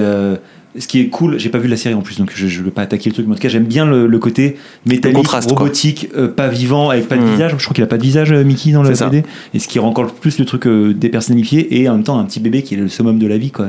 Qui est là, et les deux qui vivent ensemble l'un avec l'autre, c'est fantastique, je trouve. Voilà. Un bon point pour toi, Hugo Tu as tu battu. Ridley Scott sur ce combat. Attends. Euh, moi j'ai noté tout comme toi, Vic. J'étais ému. Euh, T'as noté tout comme moi? Bah ouais, ça m'a rappelé Love Death and Robot, préférence système. Euh, excellent choix de musical qui dépeint bien l'ambiance, je trouve. Est-ce que c'est Last of Us? Globalement, j'aime bien l'ambiance. Bien, moi, je suis, Oui. friand du post-apo. Et comme ça, quand t'as plus de vie, que tu te bats et tout, j'aime beaucoup ce genre d'ambiance. Et là, c'était bien. La musique aidait beaucoup à faire ça, donc j'aime bien. Moi, j'ai une question. Le robot, il choisit n'importe quelle matière organique pour recréer la vie, ou alors non, c'est le, le professeur qui l'a un peu programmé pour, pour, pour, pour recréer ses poteaux ça, à lui. Bah, il, il, non, il cherche, euh, il cherche un peu n'importe quelle matière euh, Non. organique, sauf Ouais, que ça fait 150 ans. donc il a beaucoup de mal à trouver. Et du coup, il a beaucoup de mal à trouver. C'est pour ça qu'il cherche dans une canette de coca, il cherche dans, un, dans une capote usagée. D'accord, ok. Euh, on ne dit pas comment il a trouvé l'ADN de Eva ni rien, mais euh, Ouais. il cherche un petit peu là où il peut euh, Là, trouver des- de l'ADN quelque part. quoi, quoi. des, des, des morceaux de Exactement, trucs, quoi. Ok, très bien. J'étais pas Il sûr. C'est que- pas simple. C'est que des êtres humains, il fait pas dans les, les loups, les. C'est pas son but. Son but, en tout cas, c'est de recréer l'humanité et de- de- d'avoir un, être masculin et un être féminin et qu'ensuite ça se. Dit qu'il aurait voulu. Ah ouais. Il a fait des, des- des- Vous imaginez un rond et un index dressé. Voilà. Ah, c'est bien. Euh... Ah, moi, j'avais pas que la SMR, du coup, je suis choqué. Euh, Le choc. le nom? BB42, c'est un hommage à Douglas Adams Ou pas du tout? Euh, Douglas Adams, euh, donc pour euh, H2G2, mais aussi euh, Death Stranding pour bébé. Ah, mais j'ai pas joué à. Euh, Death bébé, c'est c'est euh, c'est un véritable bébé qui est dans une, une espèce de de, de grosse De euh, poche, ouais, de de poche. poche. euh, non, comme comment, non, ça s'appelle les, les, euh, les, euh, les trucs que les mecs ils se mettent autour du, du torse là comme ça avec normalement Ah, des les- bananes c'est une grosse banane ouais. C'est vraiment un bébé ouais, c'est ça exactement c'est un- vraiment un gros bébé dans une grosse banane en verre qu'il a autour du torse c'est comme, comme ça dans les Tortues Ninja, là, le Krug ou Non, parce Non. que là, là, c'est un outil en plus, c'est une sorte de radar en fait. C'est pas, Ça lui permet de détecter, en fait, C'est pas branché euh, à l'humain, c'est un accessoire. C'est un bébé dans une banane en verre et c'est un outil. Non, Ouais. c'est un accessoire qu'il enlève, qu'il peut remettre et tout. Il, euh, Mais pourquoi il y a un bébé dedans? Parce qu'il l'utilise pour pouvoir avoir une sorte de radar pour voir les, des sortes de personnes un et peu le, et le bébé à l'intérieur, il lui dit attention là, machin, c'est Non, pas non, vivant. utilise son énergie. Bah, C'est c'est ça. C'est une sorte de pont en fait entre C'est les. Non, mais c'est fantastique. En vrai, comme ça, ça a l'air super, mais c'est fantastique. Et du coup, tu as une relation qui se crée. Je te disais, genre, je suis obligé d'en parler un peu, mais Mm. qui se crée avec ce bébé dans le jeu où tu le prends, tu le berces à des moments quand il pleure et tu berces ta manette comme ça. Tu secoues ta manette, je suis en train de secouer le micro là actuellement. Et en fait, ton le bébé, à la fin, tu t'attaches vraiment à lui. Et, et je dis ça, j'étais pas encore papa à l'époque. Donc on peut pas on peut pas me taxer de ça y est, le gars, il a un bébé, il machin. Et il y a un vrai truc que tu crées avec ce bébé au fur et à mesure. D'ailleurs, il en joue au Kojima parce qu'à la fin, il a un prénom. Il te on te le dit, ça, te- je sais pas, te Mm. rappelles. ouais, voilà. Si, si, Et bébé, rappelle ça veut dire un truc, je crois, dans Kojima. C'est euh, euh, brigade, euh, je sais pas quoi. Enfin, c'est pas brigade, mais c'est bébé, c'est Brise, initiales, en fait. euh, brise. Ah, Brise, c'est ça, je crois, c'est ça, bravo. Brise Burn Non. mais un truc dans le genre. Brise Ok. Banana Non. Tout. Mais euh, non, j'avais j'avais bébé 42 et euh, je me suis dit mais merde putain comment est-ce que je vais justifier ça? Et euh, breeding bot breeding bot 42 quoi hein, ça marchait bien. Ah c'est vrai que tu l'as justifié. Ouais, Bravo, bravo. Enfin, mais il, il bosse, hein, il bosse, hein, il fait des, Ouais, c'est pas de division. Ouais, il pour le coup, tu, tu disais, euh, c'est pas du tout ma façon de fonctionner. euh, D'habitude, je fais des petits plans et tout. Donc là, j'ai quand même fait un petit plan. Mais j'avais le début, j'avais la fin, j'avais rien entre. Je me suis démerdé, quoi. Et j'ai- du coup, j'ai vraiment euh, bien. tissé au fur et à mesure. C'est bien. C'est un peu comme ça que je fais moi. Moi, j'ai tendance à voir le début et la fin, et après au milieu, genre, euh, allez, vas-y. Sachant que la fin, je l'avais au début, avant d'écrire, et je l'ai changé en cours de route plusieurs fois en fonction de ce que j'écrivais aussi, quoi. Ah, C'était un, c'était un, c'était très compliqué. Humaine. Ouais, c'est très chouette. C'est comme Love Story. est-ce que, euh, est-ce que du coup, il y a un bébé 40, bébé 41 et que en fait, du Certainement, coup, il y a même des bébés, euh, des bébés de 12 800 certainement. Voilà, c'est ça. Donc, en gros, on peut imaginer que c'est tout un, un- une brigade qui sont là pour créer Un un, d'ADN assez divers Mais sachant que pour créer une donc, euh, Il faudrait, pas parce consanguine, que quoi. après, même s'il arrive à faire associer un, un être féminin et masculin, bon, c'est bien, mais ça va pas aller loin. Faut en faire un peu bah, plus. surtout au bout d'un moment, ça risque de Ouais, d'avoir une petite euh, dégénérescence. C'est ça, t'es obligé d'avoir un, Ouais. bouquet d'ADN. Parce qu'on dit pas un bouquet, mais un, je sais pas quel est le terme, mais d'avoir suffisamment de- d'ADN différents pour voilà. Mais non, en tout cas, moi, dans, dans la façon dont je l'ai écrit, c'est euh, c'est le seul. C'est le seul bébé qui euh, traverse euh, la planète pour faire ça. Ah. Parce qu'en fait, c'est euh, c'est vraiment le, le, le- la quête et euh, le, Ouais. le, le geste désespéré d'un seul chercheur, sur Ah la- alors que la Terre est en train de Ah, de- putain, de- donc, de- de- d'imploser Même, sur elle-même. Eva, elle va pas avoir la, vie, la plus belle vie du monde. quoi. Non, bah c'est sûr. Bah, c'est pour ça, je pense qu'elle qu'elle est bien contente de retrouver son euh, son, son, bébé, robot, ouais. ouais, son Ok, gros bah, bébé. quoi. C'est vachement plus tard que ce que Si- j'imaginais. ça, ça marche pas vraiment parce qu'il y a des canettes de coca, mais si ça se trouve, c'est peut-être la- le, le chercheur qui a permis de. On est l'humanité recréée de ce chercheur des millions d'années plus tard. Nous Des- enfin, des milliers d'années plus tard, peut-être simplement. C'est Ah, jamais. nous, dans la vraie Mais vie. non, parce qu'il y a le coca. Ouais, Donc y a du coup, coca. ça fonctionne. Bah, Peut-être ça que doit Coca existait avant, euh, tout ça, c'est des boucles de temps, Battlestar Galactica, tout ça, Ouais. machin. Est-ce Ah, comment que, t'as spoilé Battlestar ouais. est-ce que, faut que je bip? Non, pas besoin, c'est bon. Allez les gars, c'est bon. Hop, hop, hop, hop, on Allez. continue. Hop. On passe outre. euh, pour un, euh, bah, c'est tout ce que je veux dire. Ah, bah si, moi je voulais. euh, C'est déjà pas mal. non, c'est bien. Euh, aussi, j'avais une question. Est-ce que le bébé qu'on entend en son design, c'est le vrai bébé? Non. Non, non, non. Ah, Non, ça aurait pu être le cas. Alors le- lequel? Celui de Death Stranding ou Non, celui non, le euh, tien. de ma vie Bah, à le moi? tien, Non, non, euh, non. le- J'ai euh, ma, ma, ma compagne m'a posé exactement la même question, mais euh, c'est c'est galère de faire euh, de faire pleurer un bébé sur commande sans, lui, Allez, sans le faire oui, mal. voilà, oui, sans lui faire mal, oui. parce que- Sans lui faire mal quoi. D'accord. En lui passant le thé, je dors doucement le dos de pied. Ah ouais, c'est- non mais c'est là qu'on voit aussi que toi ton bébé c'est peut-être galère de le faire pleurer euh, le mien euh, franchement facile j'attends 15 minutes généralement à un moment donné ça pleure Donc, voilà. mais on sent deux approches de la paternité différentes Euh, j'ai pas eu le temps de. J'ai enregistré ça très vite, euh, monté ça très vite. non mais il y a pas de problème C'était Je une course contre la montre. écoutez euh, fantastique en tout cas euh, ouais moi j'ai beaucoup aimé cet univers bravo Florian D'hab- d'habitude j'aime pas tes chroniques là j'ai bien aimé C'est pas un sound design, hein Vous l'entendez dans vos oreilles? C'est la fin du monde. Ouais, c'est la fin du monde. c'est quoi C'est Tu, tu l'as pas entendu Il y avait un. C'est le tonnerre. ah c'est le tonnerre waouh. Le ciel est en train de. de- impressionnant de- mais je de- pense que les auditeurs ah, l'entendent pas donc pour eux c'est moins impressionnant mais Je pense que si, parce que j'ai entendu dans mon retour, moi. ah c'est pour ouais, dire. mais souvent on entend en fait pas trop je sais pas sinon on mettra un son c'est pas grave on s'en fout Est-ce Ah, ça serait pas mal de finir là, là, juste avant ta chronique là sur les 20 dernières secondes par une grande tempête. Mais attendez, en plus, ma Là, chronique, ça. ma Là, chronique c'est la fin du elle est tellement maléfique, elle est tellement dark, elle se prête complètement à ce qu'il y a, Mais Vas-y, là, là tu pourrais qu'il y ait mettre. un Là. orage, quelque chose, quoi. Là, là, il pleut. Là, ça tonne. Et là, c'est la fin. Ah ouais, non, mais là, tu me donnes du travail, je vais pas le faire. je vais te laisser tout seul, ce sera beaucoup plus Ah, drôle. merde. Allez, on continue. Et sans transition. Sans transition, on fait tomber les cigarettes électroniques et on enchaîne avec ma chronique qui sera la dernière. Malevich en mouvement.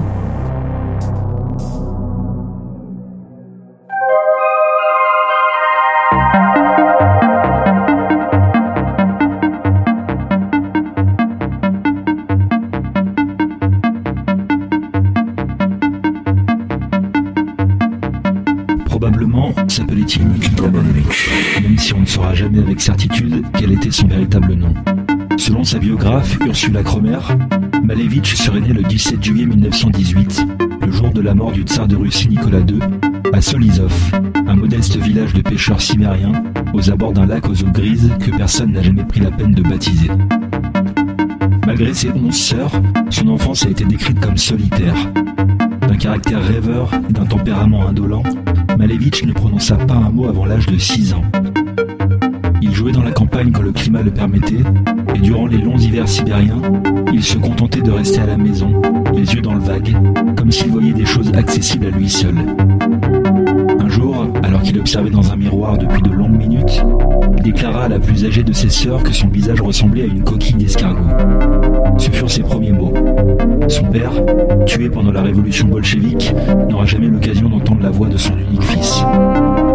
Obsédé par son visage, Malevitch commença dès lors à confectionner compulsivement des masques avec tout ce qu'il pouvait trouver dans sa campagne russe et dans les poubelles. La vue de ces étranges créations suffisait à créer un puissant malaise chez quiconque les observait suffisamment longtemps. Cet artisanat grotesque sera plus tard considéré comme les premières œuvres de la longue et prolifique carrière artistique de Malevitch, qui ne cessa d'explorer la question de l'altérité, la définition de la subjectivité et les interstices entre fiction et réalité. Le caractère de Malevitch évolua au cours de son adolescence. S'il conserva son regard rêveur, il devint une petite frappe de seconde zone, comme il en existait des milliers dans la Russie nouvellement soviétique. Recherché pour un délit ou un crime qui reste à ce jour inconnu, Malevitch fuit les autorités pendant des mois, vivant de petits larcins et de l'aumône, jusqu'à finir par passer la frontière du pays, atteindre la Turquie, puis de la Turquie embarquer pour Marseille. Il avait alors 19 ans. Il n'avait sur lui que quelques roubles et une dizaine de ses masques. Nous étions alors en 1937.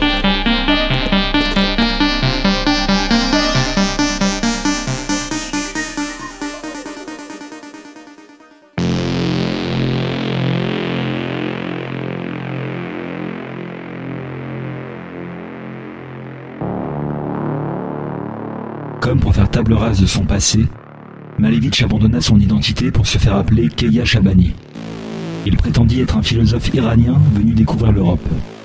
Très tôt, il rencontra Jean Dubuffet, alors jeune artiste, qui logea un temps dans le même hôtel que lui.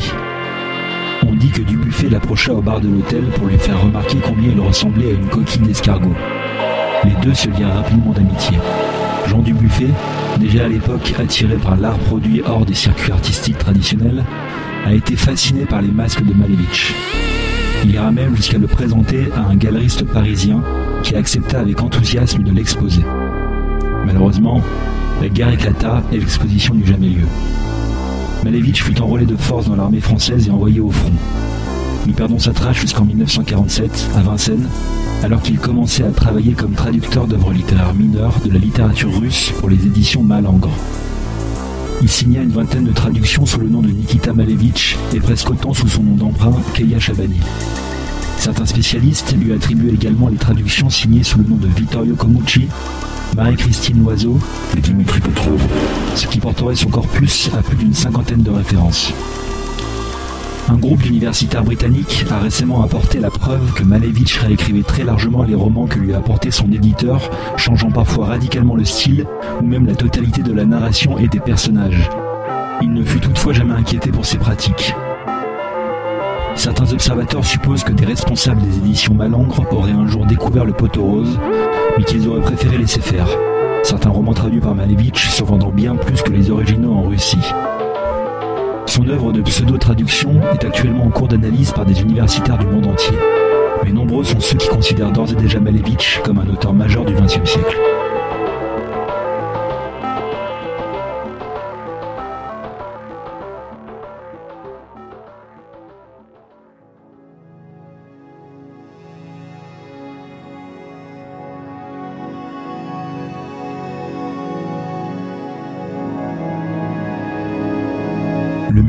50 marque un tournant pour Malevitch, qui réunit assez d'argent pour se lancer dans une carrière artistique plus conventionnelle. Il choisit le cinéma, et plus particulièrement celui d'Hollywood, où il se rendra dès 1956, sous un nouveau nom d'emprunt, Rosa Amalfitano. Il commença dès lors à se travestir et à s'inventer un passé d'actrice ratée au Chili, son soi-disant pays natal. Malevich travailla comme assistante auprès de différents réalisateurs, tout en soumettant à des producteurs des scripts dont nous avons perdu la trace, mais qui seront systématiquement refusés. Elle réalisa au moins deux courts-métrages sur son temps libre et en autoproduction totale. Cinémaphobia en 1960 et Close from Inside en 1962. Cinémaphobia est un remake à l'identique d'une scène de fenêtre sur cour d'Alfred Hitchcock, dans laquelle les rôles de James Stewart et de Grace Kelly sont confiés à des acteurs amateurs homonymes, à savoir un James Stewart chauffeur routier et une Grace Kelly mère au foyer. Close from Inside est une discussion évidemment fictive sur l'avenir de l'humanité entre quatre soldats grecs cachés dans le cheval de Troie lors de la fameuse guerre éponyme. En 1968, Malevich commença la réalisation d'une adaptation de Roméo et Juliette. Le film aurait dû durer plus de 500 heures puisque Malevich avait souhaité retirer toutes les ellipses du texte de Shakespeare pour en faire une œuvre en temps réel. De nombreux dialogues et monologues ont ainsi été ajoutés, si bien que la pièce originale représentait moins d'un pour cent du script final. Après trois ans de travail, Malevich mit soudainement fin au tournage pour des raisons inconnues. À la même époque, elle entama un traitement hormonal dans une optique de réassignation sexuelle, traitement qu'elle abandonna au même moment que Roméo et Juliette. Son premier long métrage à voir le jour en tant que réalisatrice fut également son tout dernier. L'autoroute de la putréfaction, sorti en 1969, raconte l'histoire tragique d'un jeune couple bouleversé par le surgissement de la maladie dans leur quotidien heureux. La réalisation et l'histoire étonnamment classique pour une œuvre de Malevich parvient toutefois à laisser une puissante et inexplicable impression de malaise chez les spectateurs. Ce n'est que 30 ans plus tard que la journaliste française Nathalie Dubreuil comprit le procédé qu'avait utilisé Malevich pour arriver à un pareil résultat. En analysant le film, elle remarqua que Malevich avait fait en sorte qu'aucun acteur ni aucun figurant ne cligne des yeux pendant les 2h47 que dure le film, créant ainsi un sentiment de malaise inexplicable au visionnage. Bien que l'autoroute de la putréfaction fût un échec commercial, il devint au début des années 2000 culte pour une niche particulièrement étroite de cinéphiles internautes. Suite à cette déception, Malevich réalisa un dernier court-métrage sobrement intitulé Next, dans lequel elle se mit en scène simultanément en train d'accoucher et de se suicider. Le film fut envoyé à une douzaine d'ex-collaborateurs proches de Malevich qui disparut pour réapparaître cinq ans plus tard, en 1974, dans l'un des quartiers les plus pauvres de Mexico. Cette fois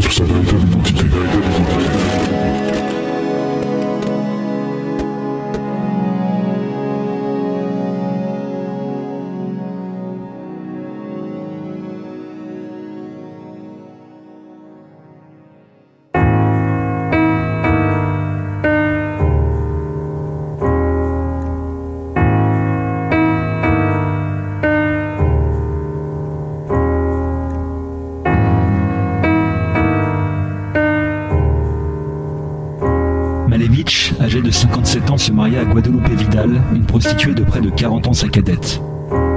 Pendant les 4 ans que dura le mariage, il n'exerça aucune activité artistique. Guadalupe Vidal le décrit comme tantôt dépressif, tantôt colérique et souhaitant s'engager en politique, mais sans jamais sauter le pas. Elle assure également avoir dépucelé Malevich. Le couple vivait vraisemblablement du trafic de cocaïne, même s'il est possible que Malevich conserva quelques économies de sa carrière hollywoodienne. Le divorce fut prononcé en 1978 à la demande de Malevich, qui retrouva soudainement l'inspiration et qui considérait son épouse comme un frein à sa création. Une nouvelle fois, il s'inventa une identité de toute pièce. Celle de Nicolas Barfeuille. Un soi-disant artiste contemporain français, et il déménagea à Tokyo pour y lancer la maison de production. A noter que Malevich orthographia nouveau sans eux. Peut-être par erreur, peut-être pas.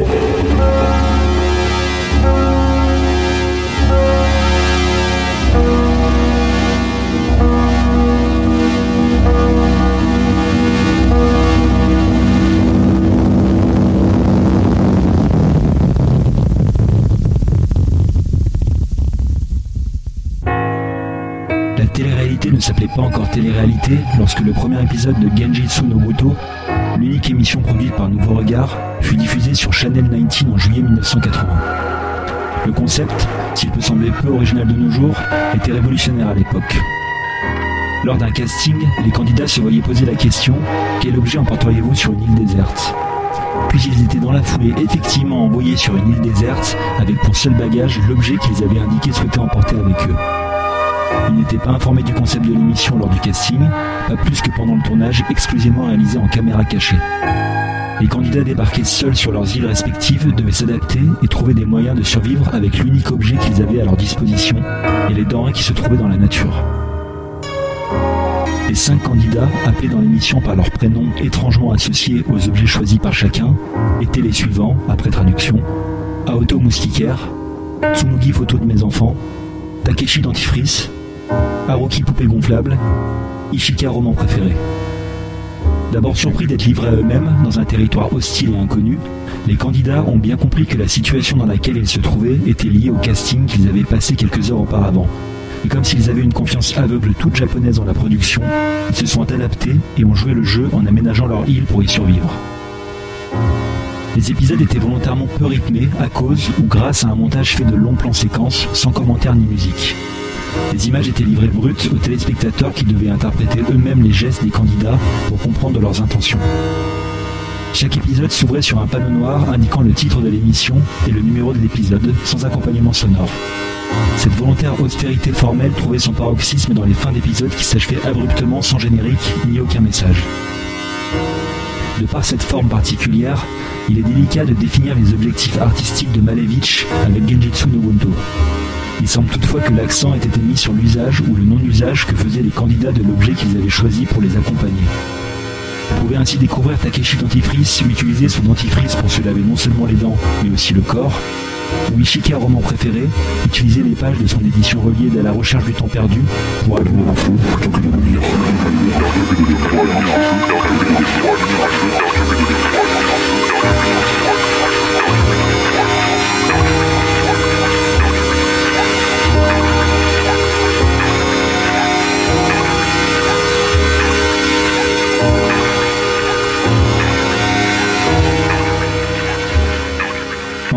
à de très mauvaises audiences, Channel 19 déprogramma l'émission alors que trois épisodes seulement avaient été diffusés. Malevich fut terriblement contrarié par l'annulation de son projet alors qu'il travaillait déjà sur le concept d'une nouvelle émission. Après avoir tenté d'agresser le président de Channel 19 à la ponceuse électrique, Malevich disparut définitivement de la circulation.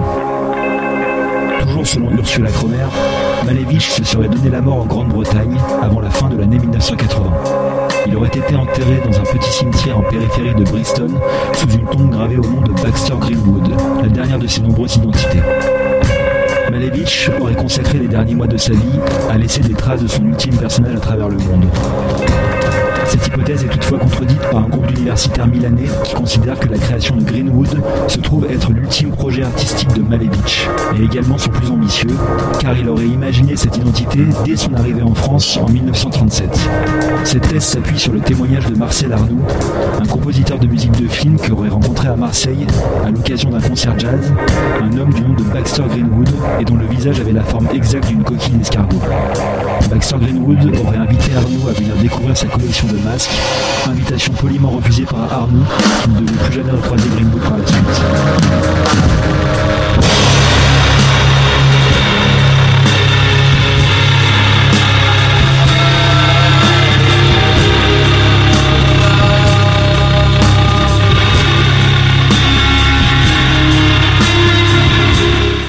Réveillez-vous. Eh ben, Je sais pas ce que je viens d'écouter. Quoi? Je sais vraiment pas ce que je viens d'écouter, mais par contre, j'ai retenu une seule chose, qui est pour moi la principale chose de cette chronique, Ouais. c'est ce concept de télé-réalité qui est génial. Ah. Je veux absolument regarder ça, tu vois. J'en avais quatre autres que j'ai pas mis dans la chronique. Et ben, je veux toutes les regarder. Je peux, vous, je peux vous en parler après si vous voulez.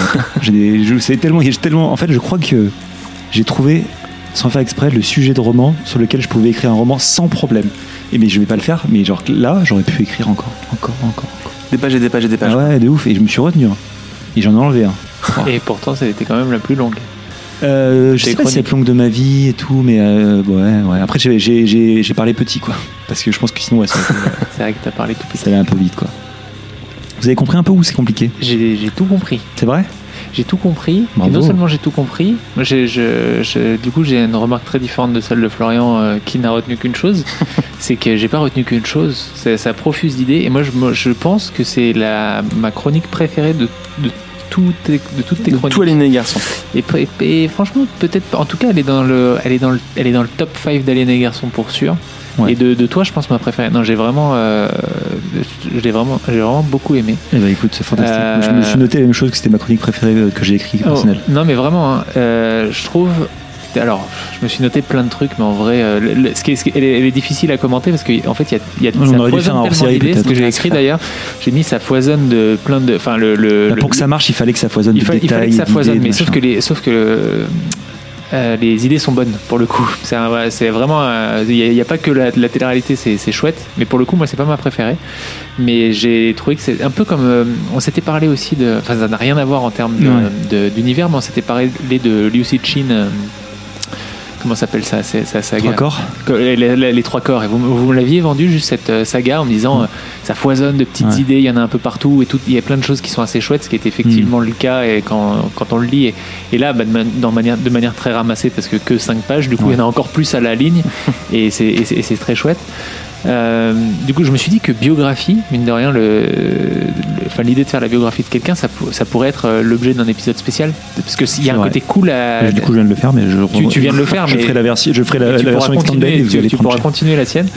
Euh, mais, mais je trouve ça sympa de faire une biographie. Eh ben, on note l'idée. hein. Je pensais même Je que. crois que le thème est dans le Trello en plus. hein. Ah ouais Biographie? Ouais, il me semble. Eh bah alors, si Autobiographie, je sais plus, mais. je, je pensais même, mais je, je préfère encore comme tu l'as fait, c'est-à-dire pas vraiment finir. Et je pensais même qu'à la fin, euh, ça allait pas être une biographie, mais qu'en fait c'était et c'était parce que en fait je pensais que tu allais justifier et ça je pense que tu ne justifies pas le- l'utilisation de ton l'effet sur euh, la voix. Et du coup je pensais qu'en fait la chronique elle-même, la biographie Ouais. était une des œuvres de œuvre, Malevich ouais. Bah si, et que c'était une sorte Bah, d'audio. c'est ce que j'essaye de dire. ah, bah, je l'ai pas compris. Ça, en fait, le coup. je- je- le problème, c'est que voilà, pour expliquer un peu, j'ai- comme je dis, j'ai parlé au tout début de Roberto Bolaño, qui est mon auteur préféré, et il écrit beaucoup. de- il a écrit tout un bouquin comme ça qui s'appelle La littérature nazie en Amérique, où c'est que des, c'est que des euh, bio- mini-biographies de, de 5 à 20 pages d'auteurs nazis qui ont vécu en Amérique latine. Oui, donc ça, il le fait, et puis il le fait aussi beaucoup dans. dans bon, j'y reviendrai plus tard, ça. En tout cas, il le fait ailleurs. Et, euh, et euh, pourquoi je disais ça? Parce que je te disais, est-ce que c'est pas plutôt une autobiographie? Si, et ben justement, ce que j'ai essayé de faire, donc, c'est que le, le, le, le- le bonhomme, le thème, le- la contrainte, c'était euh, le contrainte, c'était auteur Ouais. déjà. Et le gars, il est jamais vraiment auteur. Il traduit un peu des bouquins, mais il est pas vraiment auteur. En réalité, ce que j'essaie de dire, c'est qu'il est auteur de ce, de ce qu'on entend là, et c'est pour ça qu'il y a cette espèce de. Je voulais que son ombre plane sur toute la chronique. Et du coup, le meilleur moyen que j'ai trouvé, C'est déjà la voix. c'était la voix. Qui, qui parle derrière, il y a des moments où elle ressurgit Ouais. quand elle donne des identités, quand elle dit ou peut-être pas, et quoi, et des trucs comme ça. Et putain, Alors, ça marche. c'est Je sais pas si vous l'entendez, mais franchement, Là, je me suis mis bien pour. J'ai calé le, jeu, le jour de la, la- la chronique pour la météo qui va bien et tout. Et, euh, et, euh, et aussi, euh, vu qu'on joue, enfin, tout le, le thème du truc de son œuvre à lui étant l'identité, évidemment, on se pose, pose la question si Ursula, la fameuse biographe du début, c'est pas lui, est-ce que, Ouais. c'est lui, etc. Et, Donc, je pensais qu'il allait y avoir des trucs à l'intérieur qui étaient vrais et d'autres c'est pas vrai. C'est pas des œuvres vraiment. Bah, on qui- sait pas. les masques c'est faux. Ce qui est bien, c'est de pas savoir. Si tu vois, quand Ouais, on rajoute d'autres identités, genre, mais en fait, il, il pourrait qu'il il se pourrait que ces noms-là, ça soit aussi traduction de, ce- de lui, mais on n'est pas sûr. Ouais. Tu vois. Donc, Euh, effectivement. du, du coup, bah, je, je vais, je vais peut-être pas toutes les tout, toutes dire. Enfin, on va peut-être pas s'arrêter sur chaque truc. Je te donne tout ce que je me suis noté et, et tu rebondis sur ce que tu veux parce que sinon ça va être Mm. ça va être un débat trop long. Mais déjà un point sur la musique. J'ai enfin j'ai bien aimé l'ambiance sonore. J'ai mis un moment. Je me suis remis plusieurs fois. Vraiment cool l'ambiance. Euh, la musique au début, ça m'a fait penser un petit peu. à- Je sais pas si tu connais cet artiste euh, français. euh, qui s'appelle Carpenter Brut. Alors Oui. c'est un peu plus violent, mais ça m'a fait penser un petit peu à l'univers, Bah, un univers. je peux vous donner le nom de l'artiste parce que toutes les chansons, à l'exception de la dernière, viennent d'un artiste new-yorkais qui s'appelle One, One, O, One O Tricks Point Never, Ok. qui est un artiste que je connais pas, mais il a fait la BO d'un film qui s'appelle qui s'appelle Good Time des frères Safdie que j'adore. Et du coup, en fait, j'ai repris des chansons de là, de, de, de cette BO là. Ah, c'est marrant euh, parce que le film, je, je m'attendais pas trop à ce genre de film pour le coup. Et bah C'est ouais, bien si, celui auquel je c'est pense, pourtant lui, euh, si, si, c'est Good Time avec les, ouais, c'est ça. Et, euh, et du coup, d'autres morceaux, il y a des morceaux en dehors de pas de Good Time, euh, de, mais que, qui sont de cet artiste-là. Et la, et, la, et la toute dernière chanson, c'est un groupe euh, japonais qui s'appelle Boris et qui est euh, de drone euh, expérimental, euh, je sais pas. Hein Du coup, Bolis. Oui, c'est très drôle. Boris, excellent, excellent Florian. Et très drone, tout ça, etc. Donc ouais, voilà. Ok, Et- alors après je me suis noté des références et après je donnerai moi l'idée que j'ai préférée de toutes les idées, mais je me suis noté des références, je me suis dit ça m'a fait fortement penser, alors tu l'as pas lu je sais, et pourtant je te dis que ça, enfin il y a, y y un côté Je comme te ça, le dis. à la maison des feuilles de, de Danielewski, Daniel D. Danielewski, euh, donc il Ouais. été une reco il y a bien longtemps sans doute une de mes recos de la saison 1 qui est un bouquin extraordinaire euh, conceptuel postmoderne tout ce qu'on veut y mettre de- de- d'éléments qui en font un livre vraiment unique Euh, parce qu'en fait et pourquoi? Bon, plein de choses mais parce que dans la maison des feuilles il y a plein de, de ça raconte la vie de quelqu'un qui dans sa maison C'est sur- fragmentaire aussi. comment C'est c'est fragmentaire. complètement fragmentaire. Et en fait, surtout, euh, ce qui m'a fait beaucoup penser à ça dans ta chronique, c'est que tu as plein de gens qui étudient l'œuvre Mm. de Malevich. Et pareil, alors, as des, effectivement, il y a déjà rien que bah, sa biographe. Elle l'étudie forcément, puisqu'elle étudie sa vie. Mais après, tu as des universitaires, je sais pas où, qui ont dit bah, ça, on pense que c'est ça. Le mec a trouvé qu'en fait, il clignait jamais des yeux et c'est ça qui faisait la particularité. Et dans la Maison des Feuilles, c'est- il y a énormément de- d'études dedans qui étudient les, qui étudient des différentes différents niveaux de l'histoire. lecture, en fait, c'est plein, plein de niveaux de lecture. Mm. Du coup, ça m'a fait pas mal penser à ça. Ça fait aussi euh, point euh, Adam Levine, mais au petit côté bubblegum aussi, avec le passage notamment à Hollywood, je trouve, et dans l'œuvre, euh, et ça, du coup, Florian, ça te parle aussi, mais dans l'œuvre où il filme, où il fait ses. Bah, son passage à Hollywood, là, tous, tous les films qu'il fait, et t'as as, un peu ça dans Bubblegum avec euh, comment s'appelle ce personnage euh, Oui, j'avais oublié ce passage. Euh, de- Fonda Jane. Fo- Fonda Jane, c'est effectivement la, la, la, la nana, mais le, celui qui fait l'œuvre là, c'est enfin le, le, Ah, le, le, le pote de Belt du début là Triple, triple, John Bott. voilà. Ouais, John Bott. Ouais, ça. ça, John Bott. Bref. J'avais oublié ce passage de. Bah, ça m'a fait, Ça fait beaucoup penser à ça aussi. Ouais. Bah, je- T'as t'as terminé sur cette partie-là, je peux peut-être revenir dessus. C'est euh, tout ce que tu dis est vrai. Euh, euh, lui, euh, pour Adam Levine, il s'est beaucoup inspiré de l'Infini Comédie, parce que évidemment, et dans l'Infini Comédie, il y a ça. Ouais, bah, il y a, il y a- mais dans l'Infini Comédie, en fait, le père de- du, du héros, il a une carrière de cinéaste et à la fin, enfin, il y a beaucoup de, de, de renvois d'annexes à la fin de, dans le bouquin. Il y a toute sa, toute sa filmographie Ouais. inventée de manière très documentaire, genre tant, tant que ça dure, quelle euh, euh, optique a été utilisée, mais très, très très très exhaustive. Et il y a ça en fait à la fin, et je pense que c'est clairement une, euh, un- une, une, une influence. Et euh, très rapidement, Roberto Bolaño encore dans son meilleur roman le plus ambitieux 2666 euh, il traite de euh, c'est un roman en cinq parties il fait 1400 pages et euh, dedans il, euh, chaque partie il y a plein de personnages différents ça passe des différentes époques et tout mais ça traite de manière directe ou indirecte d'un auteur qui s'appelle Benno von Archibaldi euh, et qui est un auteur allemand. Et, euh, et en fait tu as des universitaires qui en parlent et on essaie de comprendre qui c'est on connaît pas son identité. Je me suis clairement inspiré de ça Ok, Ah, voilà. celui-là, celui-là, je l'avais pas. Mais j'avais aussi l'infini comédie, le côté un peu œuvre totale. Euh, je me suis noté ouais, tout plein d'idées, le coup des, des clignements d'œil très cool, le coup de, de- du sujet avec les soldats grecs, euh, très très chouette. Euh, pourquoi cette voix du coup? C'est après où je me suis dit, ah mais c'est parce qu'en fait c'est une autobiographie et non pas une biographie. Avec la chronique, nanana. je me suis demandé, c'est anecdotique, mais si Nouveau Regard ne, ne s'appelait pas Nouveau Hangar au début et t'avais changé ou c'est, Non. c'était juste, C'est juste que j'ai- écrit- j'ai parlé petit. intéressant. Euh, je me suis noté, tu as, tu, t'as- en peu de temps, tu as réussi effectivement à donner une vraie identité au personnage. Mais bon, ça, c'est pour les raisons qu'on a dit. peu de temps En- non, bah, en 5 pages, quoi. En 5 pages, c'est. Florian, c'est il pas- dort, là, hein. C'est facile.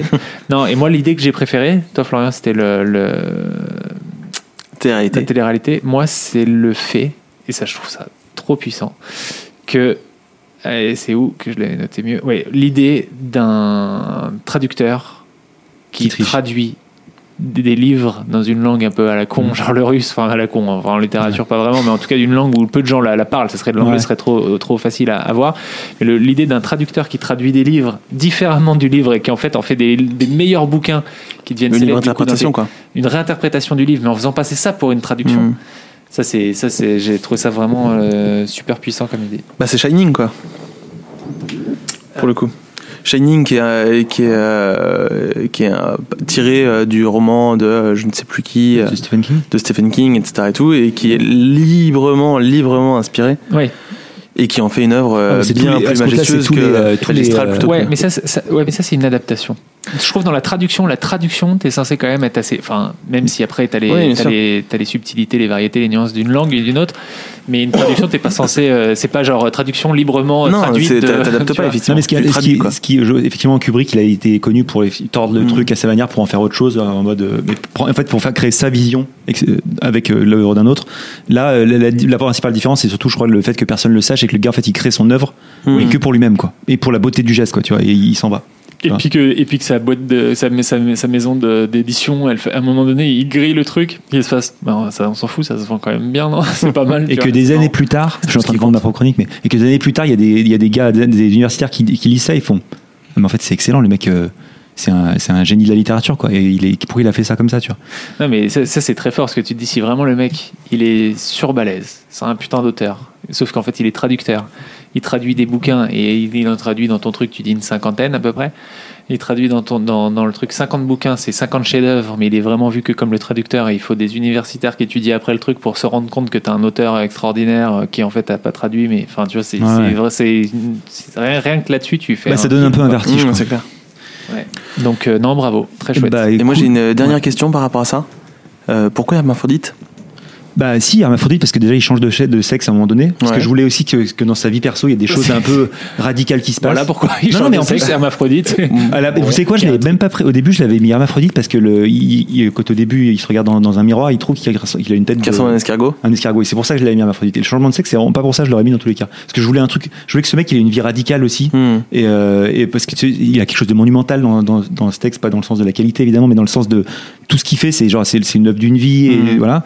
Et, euh, et j'aimais bien l'idée que le mec à un moment donné il décide de changer de sexe. Après à un moment donné il part et il, il se marie avec une prostituée qui a 40 ans de moins que lui, alors que le mec donc on- tu peux comprendre qu'elle est mineure quoi en gros. Et, euh, et que et après il, il divorce, il se barre et ensuite il, il- parce que le mec est un ouf fou quoi tu vois. Enfin je voulais qu'il y ait une sorte de radicalité dedans quoi. Voilà.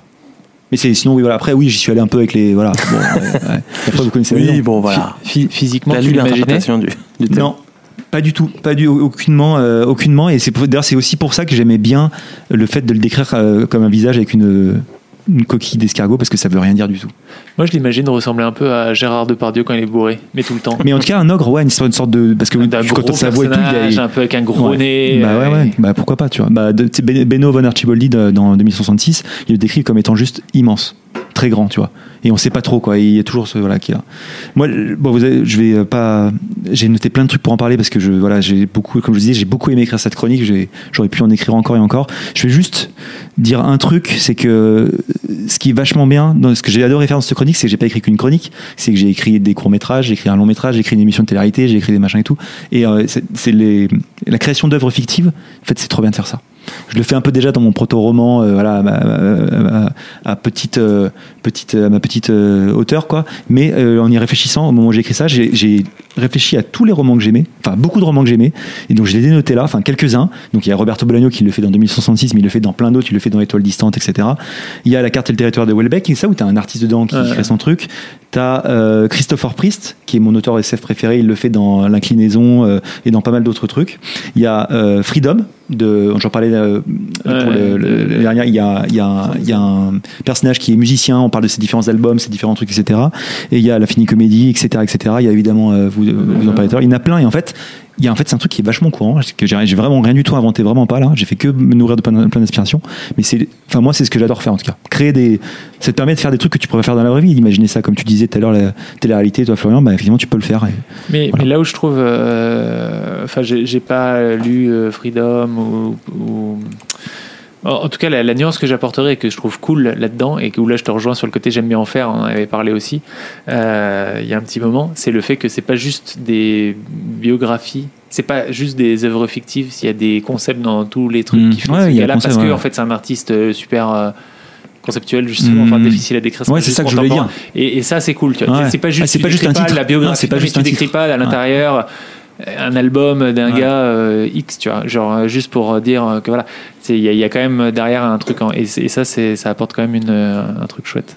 Je suis d'accord bah écoutez merci Merci, merci le contrainte, du coup, pour Merci le contrainte, effectivement, effectivement, Ouais. merci. le- Une fois de plus, le contrainte a, apporté ses fruits. Le contrainte, finalement, n'est-il pas le produit dopant euh, de nous, de nous euh, cyclistes de, de littérature que, C'était, le, c'était le, le- la nouveauté de la saison 4. On est à la saison 4 ou trois, je sais plus, je ne sais pas. Il y a de l'orage dehors, puis on a les graminées dans le nez, donc euh, on en est. Mais, euh, mais c'était, c'était une bonne nouveauté.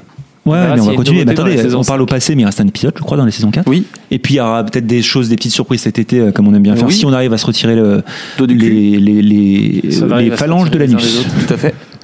Est-ce que. euh, Et aussi, il y y aura a un quiz. Bah, normalement, il y a une surprise euh, cet été. Une pas surprise. une surprise, Ah, hein, ça fait que tu six l'as- mois tu l'as qu'on la tease. euh, en janvier. Ah oui, oui, c'est vrai. ouais. Et euh, qui aurait dû arriver C'est avant. vraiment une surprise, hein, c'est quasiment euh, Oui, une rediff, hein, mais bon, bref. Moi, j'ai envie, moi, j'ai vraiment envie d'un quiz de Florian. Moi aussi. Eh ben, moi aussi. Ça tombe bien Tu vas Parce nous faire un quiz juste après la virgule qui est en train Mais de non. commencer maintenant, là. Mais non. Mais si.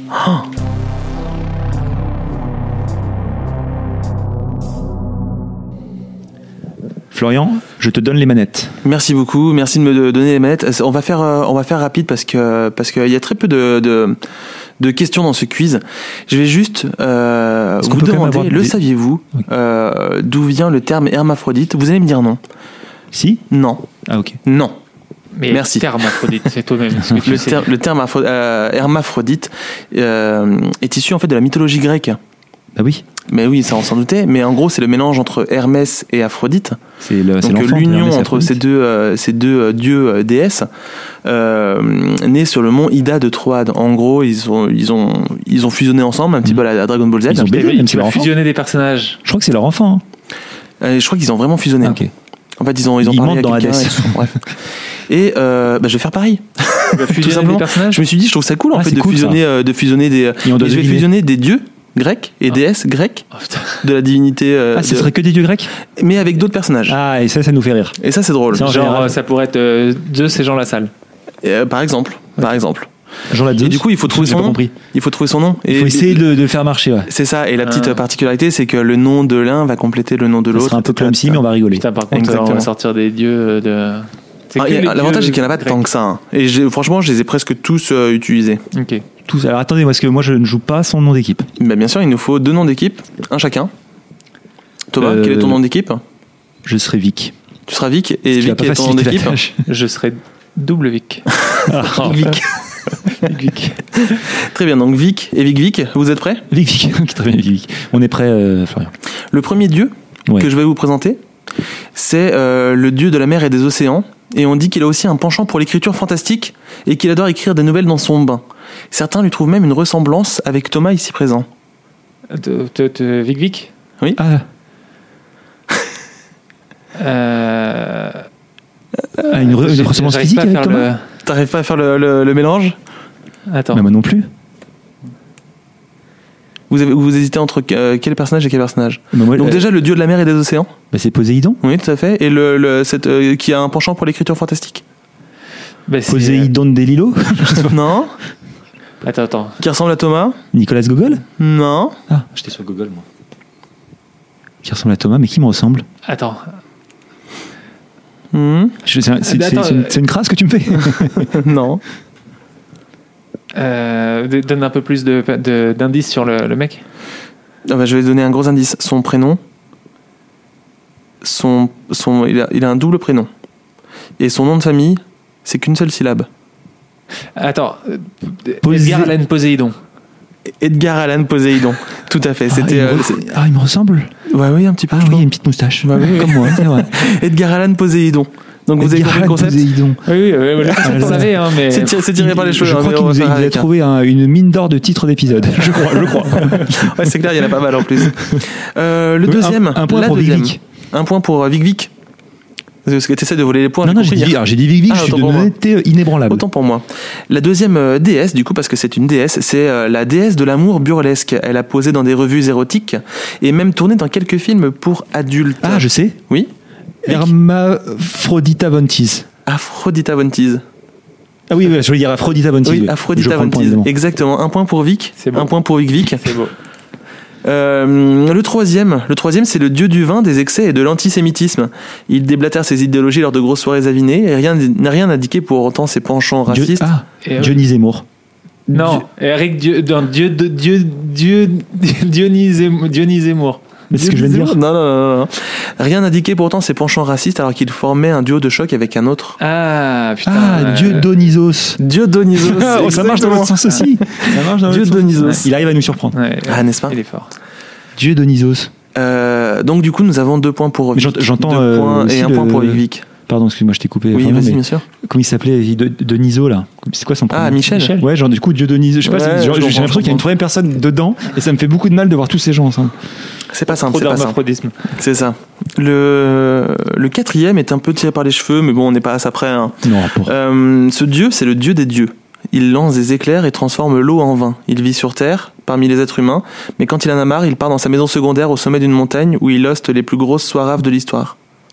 J'ai le dieu, mais alors j'ai pas du tout le. Je vois pas le. Il lance des éclairs et transforme l'eau en vin. Jesus. Jesus. Et, j'ai dit- et quand je l'ai sorti, je dis ah ouais c'est ça. ça colle bien, ça bien. Jesus. Jesus, Jesus. tout à fait. Donc Vic, euh, c'est bien Vic qui a, qui a répondu, ce qui nous fait 3 points déjà. J'ai- J'arrive toujours pas à le, à le- à le comprendre. Jesus. Jesus. Il est beau. Il est beau, hein Ouais, il est beau. Il est beau. Euh, nous en sommes déjà 1, 2, 3, 4, donc 3 points pour Vic, 1 point pour Vic Vic avec euh, le cinquième dieu, euh, qui est en fait une déesse. C'est la déesse de la chasse et de la bien-pensance. Elle a fait des études en marketing et souhaiterait s'engager dans l'humanitaire, notamment pour défendre la cause animale. Elle est élue pour une année entière, durant laquelle on peut la voir au volant d'une Kia décapotable ou au salon de l'agriculture. Déesse de la chasse. Alors, j'ai- la bien-pensance. mais j'ai pas l'humaine encore. la chasse, je sais pas si j'ai la romaine. C'est la- c'est plus un rôle qu'un nom de qu'un nom de personne. Ah bon? Oui. Vous avez vous avez la déesse Je crois. déjà? Je crois. C'est c'est qui? Athéna? Non, non, non, Ah, non. non. C'est Diane? Oui, mais euh, du coup le L'au- L'autre version, Le- c'est voilà. donc Artemis. Artemis, Artemis. Ah. Artemis, C'est quoi euh, qui est élu pour Artemis une entière. France. Hein Artemis France. Artemis France. c'est exactement Artemis France. Pourquoi le. Ah oui, c'est des contrats de Kia de voiture là. Tout à tout à fait, ouais. Celui-ci, il, il est allé le chercher vraiment loin dans son cul. Il est beau. J'ai- Il est beau, mais, suis- Celui-là, j'en suis assez fier. En fait, il y a un petit truc qui est jouissif, c'est le moment où tu le dis, parce qu'en fait, tu, tu vas un peu vite, donc tu, tu le dis sans vraiment le penser ta Ouais, tête, tu ouais, fais Jesus, oh putain, ça marche. C'est un choc mental. Quand il, Ah quand ouais, il, euh, ouais. quand il s'affiche devant tes Tu yeux, dis c'est un choc mental. mental en- en- en- Exactement. en- 5 points pour Vic, euh, un point pour Vic Vic. Mais au final, les gagnants, comme d'habitude, ce sont les auditeurs. Euh, dernier, encore un, il nous, en manque- il nous en reste Bah, encore super deux. banco. Ah bah, Non, non, il nous reste encore deux. Donc du coup, l'avant-dernier, euh, c'est le messager des dieux. Mais il n'a pas besoin de papier pour transmettre ses messages. Il peut directement les lire dans la pensée des autres dieux et leur transférer de la même manière. Alors attends, Le messager des dieux. Alors, Mercure, c'est côté romain? Non, on, on est toujours resté grec. hein.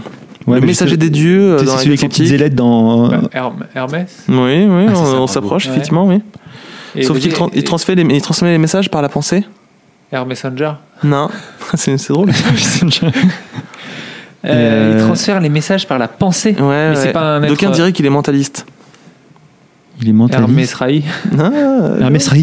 non, non, on est sur une, on est sur une, sur une piste. Mesmer. Raï. Hermès Mer, Hermès Hermès Mer. Mer, exactement. Ah, Putain, mais Mesmer, il faut aller le sortir aussi. hein. Oui, bah, Hermès dis, Mer, euh, franchement, euh, j'ai, Hermès Mer, quoi. on a fait comme on a pu. hein. Ouais. Et le dernier. Ouais. euh, Super Super Banco. Banco, euh, Super Banco, parce qu'il est, euh, il est un peu corsé celui-là. C'est le dieu des enfers sur scène et cocaïnomane notoire. On ne le croise qu'une fois par an lors de réunions d'artistes que l'on pensait déjà tous morts. Il construit sa carrière sur des comédies théâtrales qui parlent de mariage, lui qui divorcera après avoir découvert son homosexualité sur le tard. Oh putain, qu'est-ce que c'est que ça? C'est pas. Euh, Satan Guilio. Ça. euh, non. Non, c'est pas Satan, c'est le, le dieu de l'enfer, c'est euh, Ah non. Hadès. Et vas-y, redis le truc? Dieu des enfers sur scène et cocaïnomane notoire, on ne le croise qu'une fois par an lors de réunions d'artistes que l'on pensait déjà tous morts. Il construit sa carrière sur des comédies théâtrales qui parlent de mariage, lui qui divorcera après avoir découvert son homosexualité sur le tard. Beaucoup d'indices pour la personne réelle. Ah, attends, il est euh, homosexualité sur le tard et euh, comédie musicale sur le mariage. Comédie musicale Non, sur non, le- non, comédie théâtrale. Comédie théâtrale sur le mariage. Ouais, ouais, Et cocaïnomane notoire. Ça fait beaucoup d'indices. bah, il y en a beaucoup des cocaïnomanes notoires. Oui, mais Ah, dans cette pièce, il y en a comédie un. sur le mariage, Oh. euh, qui, euh, qui euh, notamment qui a tourné avec Muriel Robin. Ah oui, Pierre Ah, Palmade. Oui, Pierre Palmades. oui, Pierre Palmades. Pierre Palmades. Pierre Palmades. Voilà, on dirait la version espagnole au pluriel. Pierre Palmades. Ou alors on dirait c'est Pierre Palmade quand tu joues mais tu peux jouer qu'une fois parce qu'après tu meurs et tu repars au début. elle, elle était compliquée cette vanne. Je sais pas si tout le monde l'a eu. si, c'est bon, on l'a- on l'a. Merci. On l'expliquera au pire euh, en commentaire euh, sur Facebook. C'est tout pour moi. C'était magnifique. C'est tout pour moi. Vous choisirez honnêtement, dans le lot pour les. tu t'es surpassé sur ce quiz. hein. Hein Il était, tu t'es surpassé sur la créativité du quiz. Ouais. Alors le concept de quiz, je dois le, je dois le, je dois rendre à César ce qui est à César. hein. C'est, euh, c'est euh, ma douce et tendre qui, euh, Ah bah, bravo. qui hier soir a viné. euh, je cherchais un, un Bravo, concept César. de quiz et, euh, et César dans, dans, dans mon lit euh, totalement aviné m'a dit euh, Dieu Fusionne donne les les gens. os. genre juste ça. vraiment. C'est bien, non?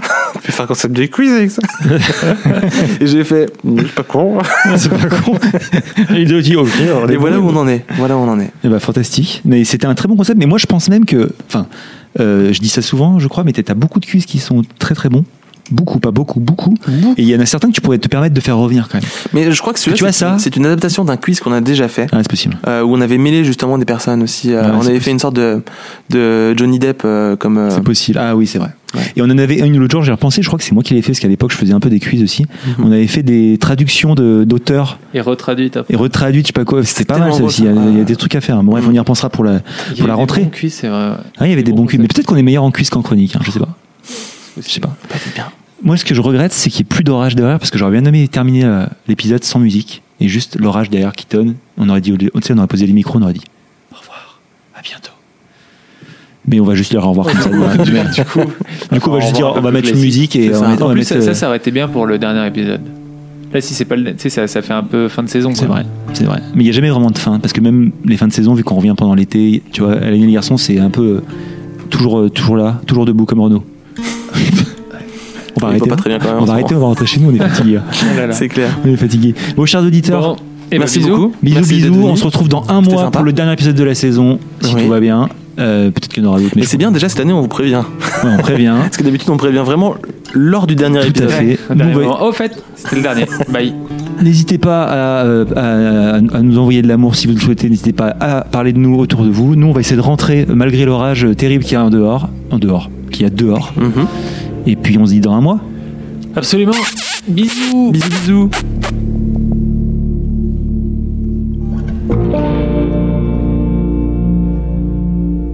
Thank